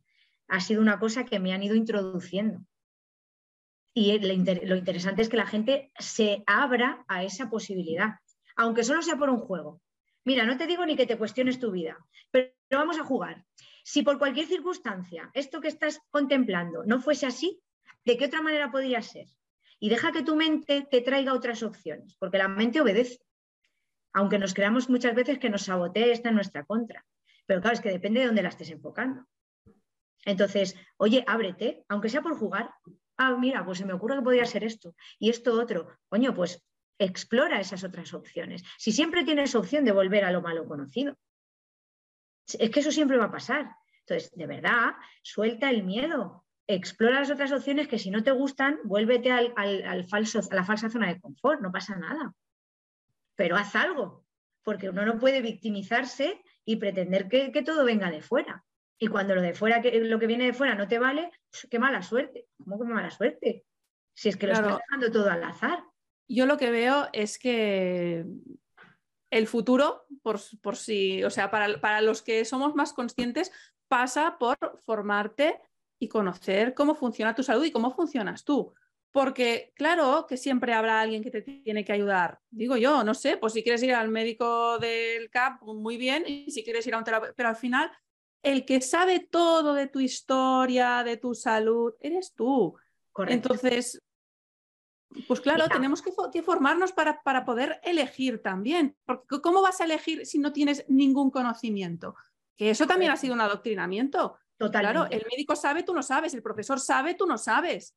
No, no, y no solo eso, no solo eso, es que además el médico sabe porque ha nacido con unas capacidades que tú no tienes ni de lejos y esa posibilidad y esos estudios sí que estaban a su alcance, pero no lo están al tuyo porque tú no tienes esas capacidades. O sea, la incapacidad es algo aprendido. Entonces nos creemos que hemos nacido con una serie de dones, que evidentemente cada uno tiene unas habilidades innatas más destacables, pero eso no quiere decir que no puedas desarrollar otras o que ya entonces tengas que dedicarte a aquello en lo que de manera natural destacas, ¿vale? Porque también el entorno facilita o no que destaques en algunas cosas u otras, entonces todo está influido por todo.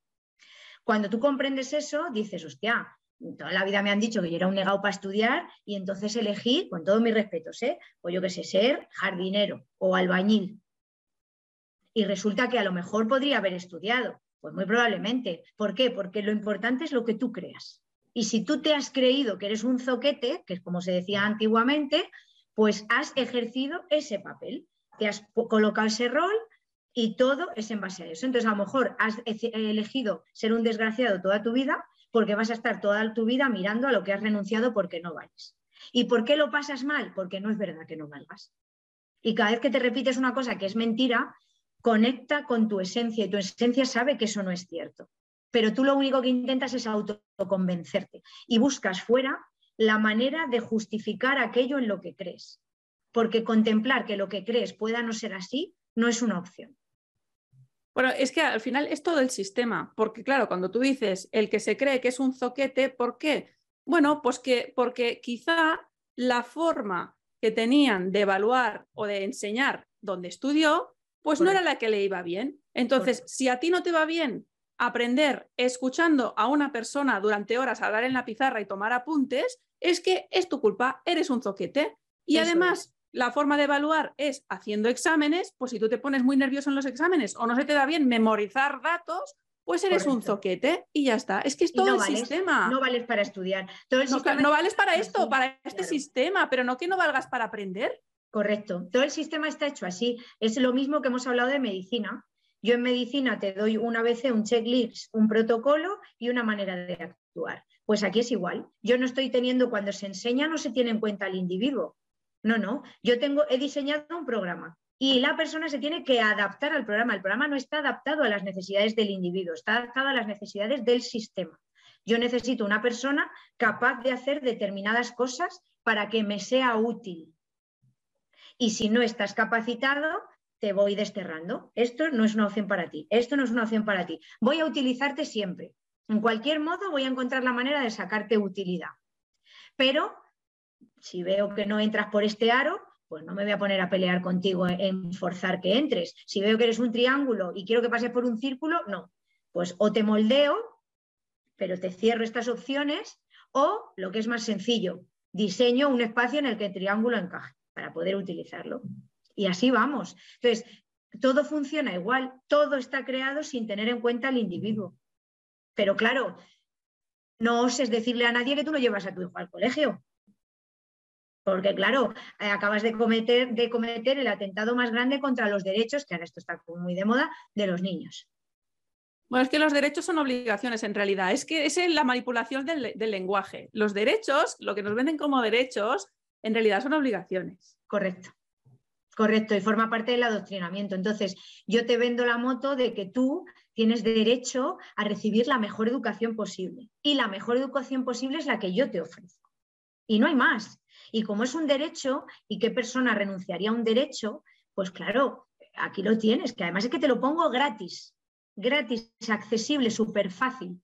Solo tienes que venir y hacer lo que yo te diga. Más sencillo que eso, ¿qué hay? No te resistas. Si te estás resistiendo, entonces es que no vales. Te voy a enseñar un oficio en el que no tengas que pensar y en el que, por supuesto, esté el adoctrinamiento de levantarte e ir a hacer un trabajo que no te genere ningún tipo de satisfacción personal, pero claro, es que para los que te van a generar satisfacción personal, que son los de estudiar, no vales.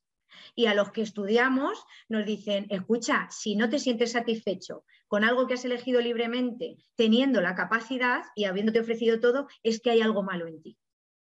Vételo a mirar. Bueno, también déjame decirte que, a ver, puede haber trabajos muy satisfactorios que no sean hacer una carrera, porque eso también es adoctrinamiento. El pensar que si no has ido a la universidad es que no vales como persona, que no vales para estudiar. Bueno, es que igual no es que no valga, es que me interesa una mierda. Correcto. Cuando te das cuenta de que todo es adoctrinamiento y dices, vale, o sea, yo, me doy cuenta, o sea, sí, yo, sí, tengo una carrera, pero no la estoy usando. Totalmente. Pero aparte, es que em, lo que nos han vendido para mí, el, trasfondo, o una, parte del trasfondo de todo, es que tu valor como persona depende de cuánto de bien haces las cosas en el sistema que hay montado. Entonces, claro, cuando tú conectas con eso, pues eh, si el sistema puntúa de 0 a 10 y tienes un 2, pues tú como persona no vales. Entonces, y además, si no estudias, eres un fracasado, porque el éxito pasa inexorablemente por cumplir el programa. Y qué mala suerte que te ha salido un hijo, que te ha salido un hijo que no le gusta estudiar. Qué mala suerte. Y a lo mejor lo que no le gusta es recibir una formación totalmente estandarizada, industrializada y despersonalizada en la que no se puede expresar como ser humano. ¿Qué hay de malo en eso? ¿Y qué hay de bueno en lo que les está ofreciendo el sistema?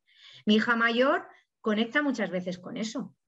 Ella es una persona altamente sensible además y que está muy despierta en ese sentido y ella me dice, ¿por qué tengo que hacer esto? ¿Cuál es la utilidad? Porque el aprendizaje real del ser humano, que sucede por imitación y por repetición, de pequeños más por imitación, de mayores más por repetición, de ahí el mismo discurso, pongas lo que pongas en la tele y demás, em, se hace completo o se integra cuando tú eres capaz de ver una utilidad a aquello que te están enseñando. Cuando lo que te están enseñando es útil, pues eso se, queda impregnado, ¿no? Lo integras. Cuando no, pues puedes tener, si tienes capacidad de memoria, memorizas, escupes en el examen y hasta luego, Mari Carmen, ¿no? Entonces, eh, mi hija tiene capacidad, pero claro, es que ella me dice, ¿pero por qué? ¿Por qué tengo que aprender esto? ¿Cuál es el valor? Yo necesito que tú me enseñes para qué me va a servir en mi vida conocer, eh, pues yo qué sé, los ríos de España. Un ejemplo. ¿De qué me sirve? Porque claro, las matemáticas es como muy fácil de explicar. ¿Por qué? Porque en la vida vas a utilizarla, vas a la compra, vas a no sé qué. Pero claro, hay cosas de qué me sirve a mí saber em, X cosa, lo que sea, pues yo qué sé, los ríos de España, las montañas, las cordilleras, o la historia. ¿Qué pasó? Hombre, porque es que como no vas a conocer tu historia, vale, ¿cuál es el beneficio real de que yo conozca mi historia? Porque además estoy conociendo la versión que tú me quieres contar de la historia, que es que esa es otra historia, claro. Nunca mejor dicho, ¿no? Esa es otra historia. Entonces, ¿cuál es la utilidad real? Si, si luego yo quiero ser historiador, voy a tener que estudiarme todo de cero y además voy a profundizar mucho más que las cuatro pinceladas que tú quieres que yo te escriba en un papel. ¿De qué sirve que tú sepas que un niño ha recibido conocimientos sobre geografía? ¿De qué? ¿Cuál es la utilidad real? ¿De qué manera está contribuyendo a su crecimiento como ser humano? Entonces, cuando mi hija me verbaliza esas cosas, pues claro, yo le explico, llevas razón, coincido contigo. A lo mejor tiene utilidad si quieres ser pues meteorólogo o quieres estudiar las corrientes de los ríos o quieres mm, ser geógrafo, pues ahí igual tiene utilidad y lo volverás a estudiar. Lo que pasa es que en el sistema en el que estás le dan importancia a esto. Entonces, puedes tú luego investigar e indagar las cosas que más resuenen contigo y vamos a estructurarnos de manera que podamos dedicarle el menor tiempo posible para salir del paso. Y en lo que más te guste vamos a profundizar más. Porque en este momento real las alternativas que tenemos a nuestro alcance y que son factibles para nosotros como familia pasan porque de momento estén en el sistema tradicional. Pero mis hijas están súper abiertas y además de motu propio investigan y aprenden de muchas cosas. De hecho, a mi hija ya es la tercera vez que le pide la profesora que lleve los libros en los que está aprendiendo cosas nuevas que luego entre los niños hablan muchísimo. Y durante un trimestre entero, por ejemplo, nosotros le regalamos un libro de eh, mujeres a lo largo de la historia que hablaban de inventoras, deportistas, etcétera, etcétera, no con la idea del feminismo, sino para que entiendan que desde mucho antes de lo que nos quieren hacer creer ya había mujeres estudiando, aprendiendo y siendo reconocidas con esa intención. Y durante un trimestre ese libro se quedó en el colegio y fueron leyendo una historia cada día porque le suscitó interés, porque cuando ella hablaba de cosas, la profesora decía, pero ¿de dónde saca esta información esta niña? ¿no? Y no es superdotada ni mucho menos. Lo que pasa es que utiliza su mente, sin, más. Entonces, esta parte es interesante. Si por lo que sea tienes que estar en el sistema, para mí, pues encontrar el equilibrio de manera que tu, esencia esté satisfecha y, y, cumplas el papel y hagas un poquito de parte del teatro, pues bueno, pues es una manera a lo mejor de sobrellevarlo, ¿no? Y ya veremos por dónde vamos después, porque la intención al final, eh, yo les compré a mis hijas un libro, son dos volúmenes, que se titula Yo de mayor quiero ser feliz. Pues el objetivo es ese. Entonces, si a ti te hace feliz ser jardinero, pues efectivamente no necesitas saber eh, las preposiciones, el sujeto y el predicado. Que luego es algo que te apetece, genial. Pero yo a lo largo de mi vida y en estos cinco años me he encontrado con personas con mucho más capacidad, conocimiento y experiencia de la vida por no haber perdido tanto tiempo en una formación inútil y haberse lanzado a vivir eh, y además a poder construir una experiencia real, hablándote con conocimiento de causa, no porque lo pone en un libro. Mm. Y son personas que no han estudiado, que han, ido eh, pues aprendiendo más de su, eh, de su pasión, leyendo libros, asistiendo a cursos, escuchando conferencias, pero no, han no que no hayan estudiado, sino que no lo han hecho de la manera reglada en la que... Es que parece, que lo único que tiene valor es, decir, bueno, estás en la formación reglada, o sea, la del Estado, o la, aunque sea privado, pero lo otro, no vale. Pues se puede aprender muchísimo leyendo libros, muchísimo. Yo mis cinco, estos últimos cinco años de mi vida, la mayor parte de mi aprendizaje ha sido gracias a las lecturas que yo he hecho, a los libros, las conferencias, a las cosas que yo he ido viendo. Y yo sé ahora de salud, de salud real en estos cinco años mucho más que en los 21 años mm, prácticamente anteriores. Entonces, ya está. O sea, y al final, al final es darte, si algo te rechina, a, nivel resumen, si algo te rechina, si algo crees que, que, mira, por más que me lo repitan, yo no acabo de sentirme a, gusto con esto, no me cuadra, no me... Investiga, que no pasa nada.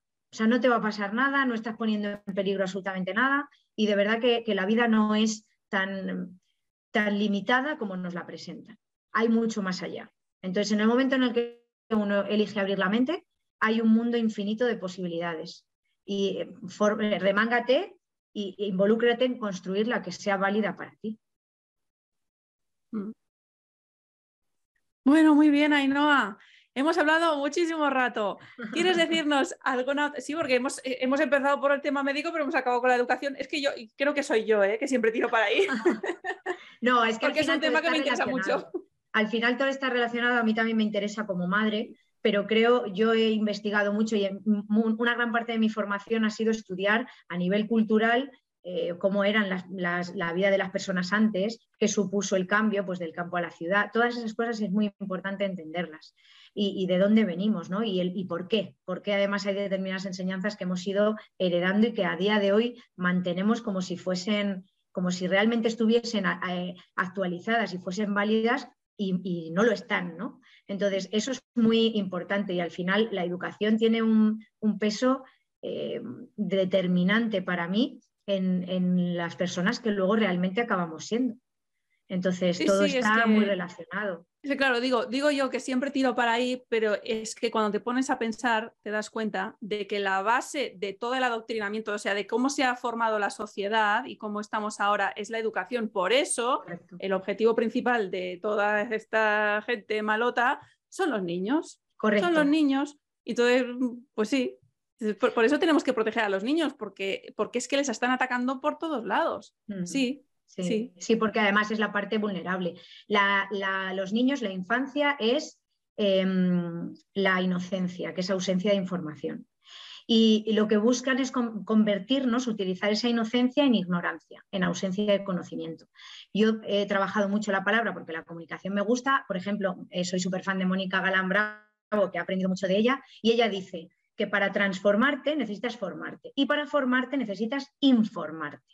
Cuando tú te informas verazmente de algo, que ese es el principal problema, la censura y la poca accesibilidad que se tiene a informaciones alternativas a la versión oficial de nada, me da igual del tema que hablemos, cuando tú te informas puedes formarte o especializarte o, ahondar o profundizar más en algo y, ser experto y adquirir ese, nivel o categoría, aun cuando no tengas un papel que institucionalmente te lo reconozca y entonces transformarte, porque aplicarás esa información y esa formación a tu vida y esa transformación sucederá de manera natural.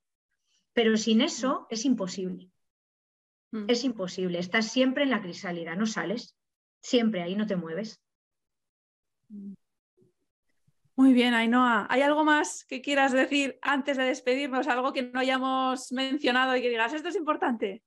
No, bueno, al final yo creo que hemos hablado un poco de todo. Ahí me gustaría que la gente se quedara con el mensaje de que todos estamos capacitados para eh, gestionar nuestra salud y nuestras vidas en general y que eh, inicien ese camino de autoconocimiento, que es un camino infinito, con el que van a poder ir descubriendo esas habilidades y esas capacidades y van a poder responsabilizarse de su vida, que es algo maravilloso, que no, no nos hagan creer que hay ningún peligro en mirar hacia adentro y en equilibrarnos y en darnos lo que nos merecemos.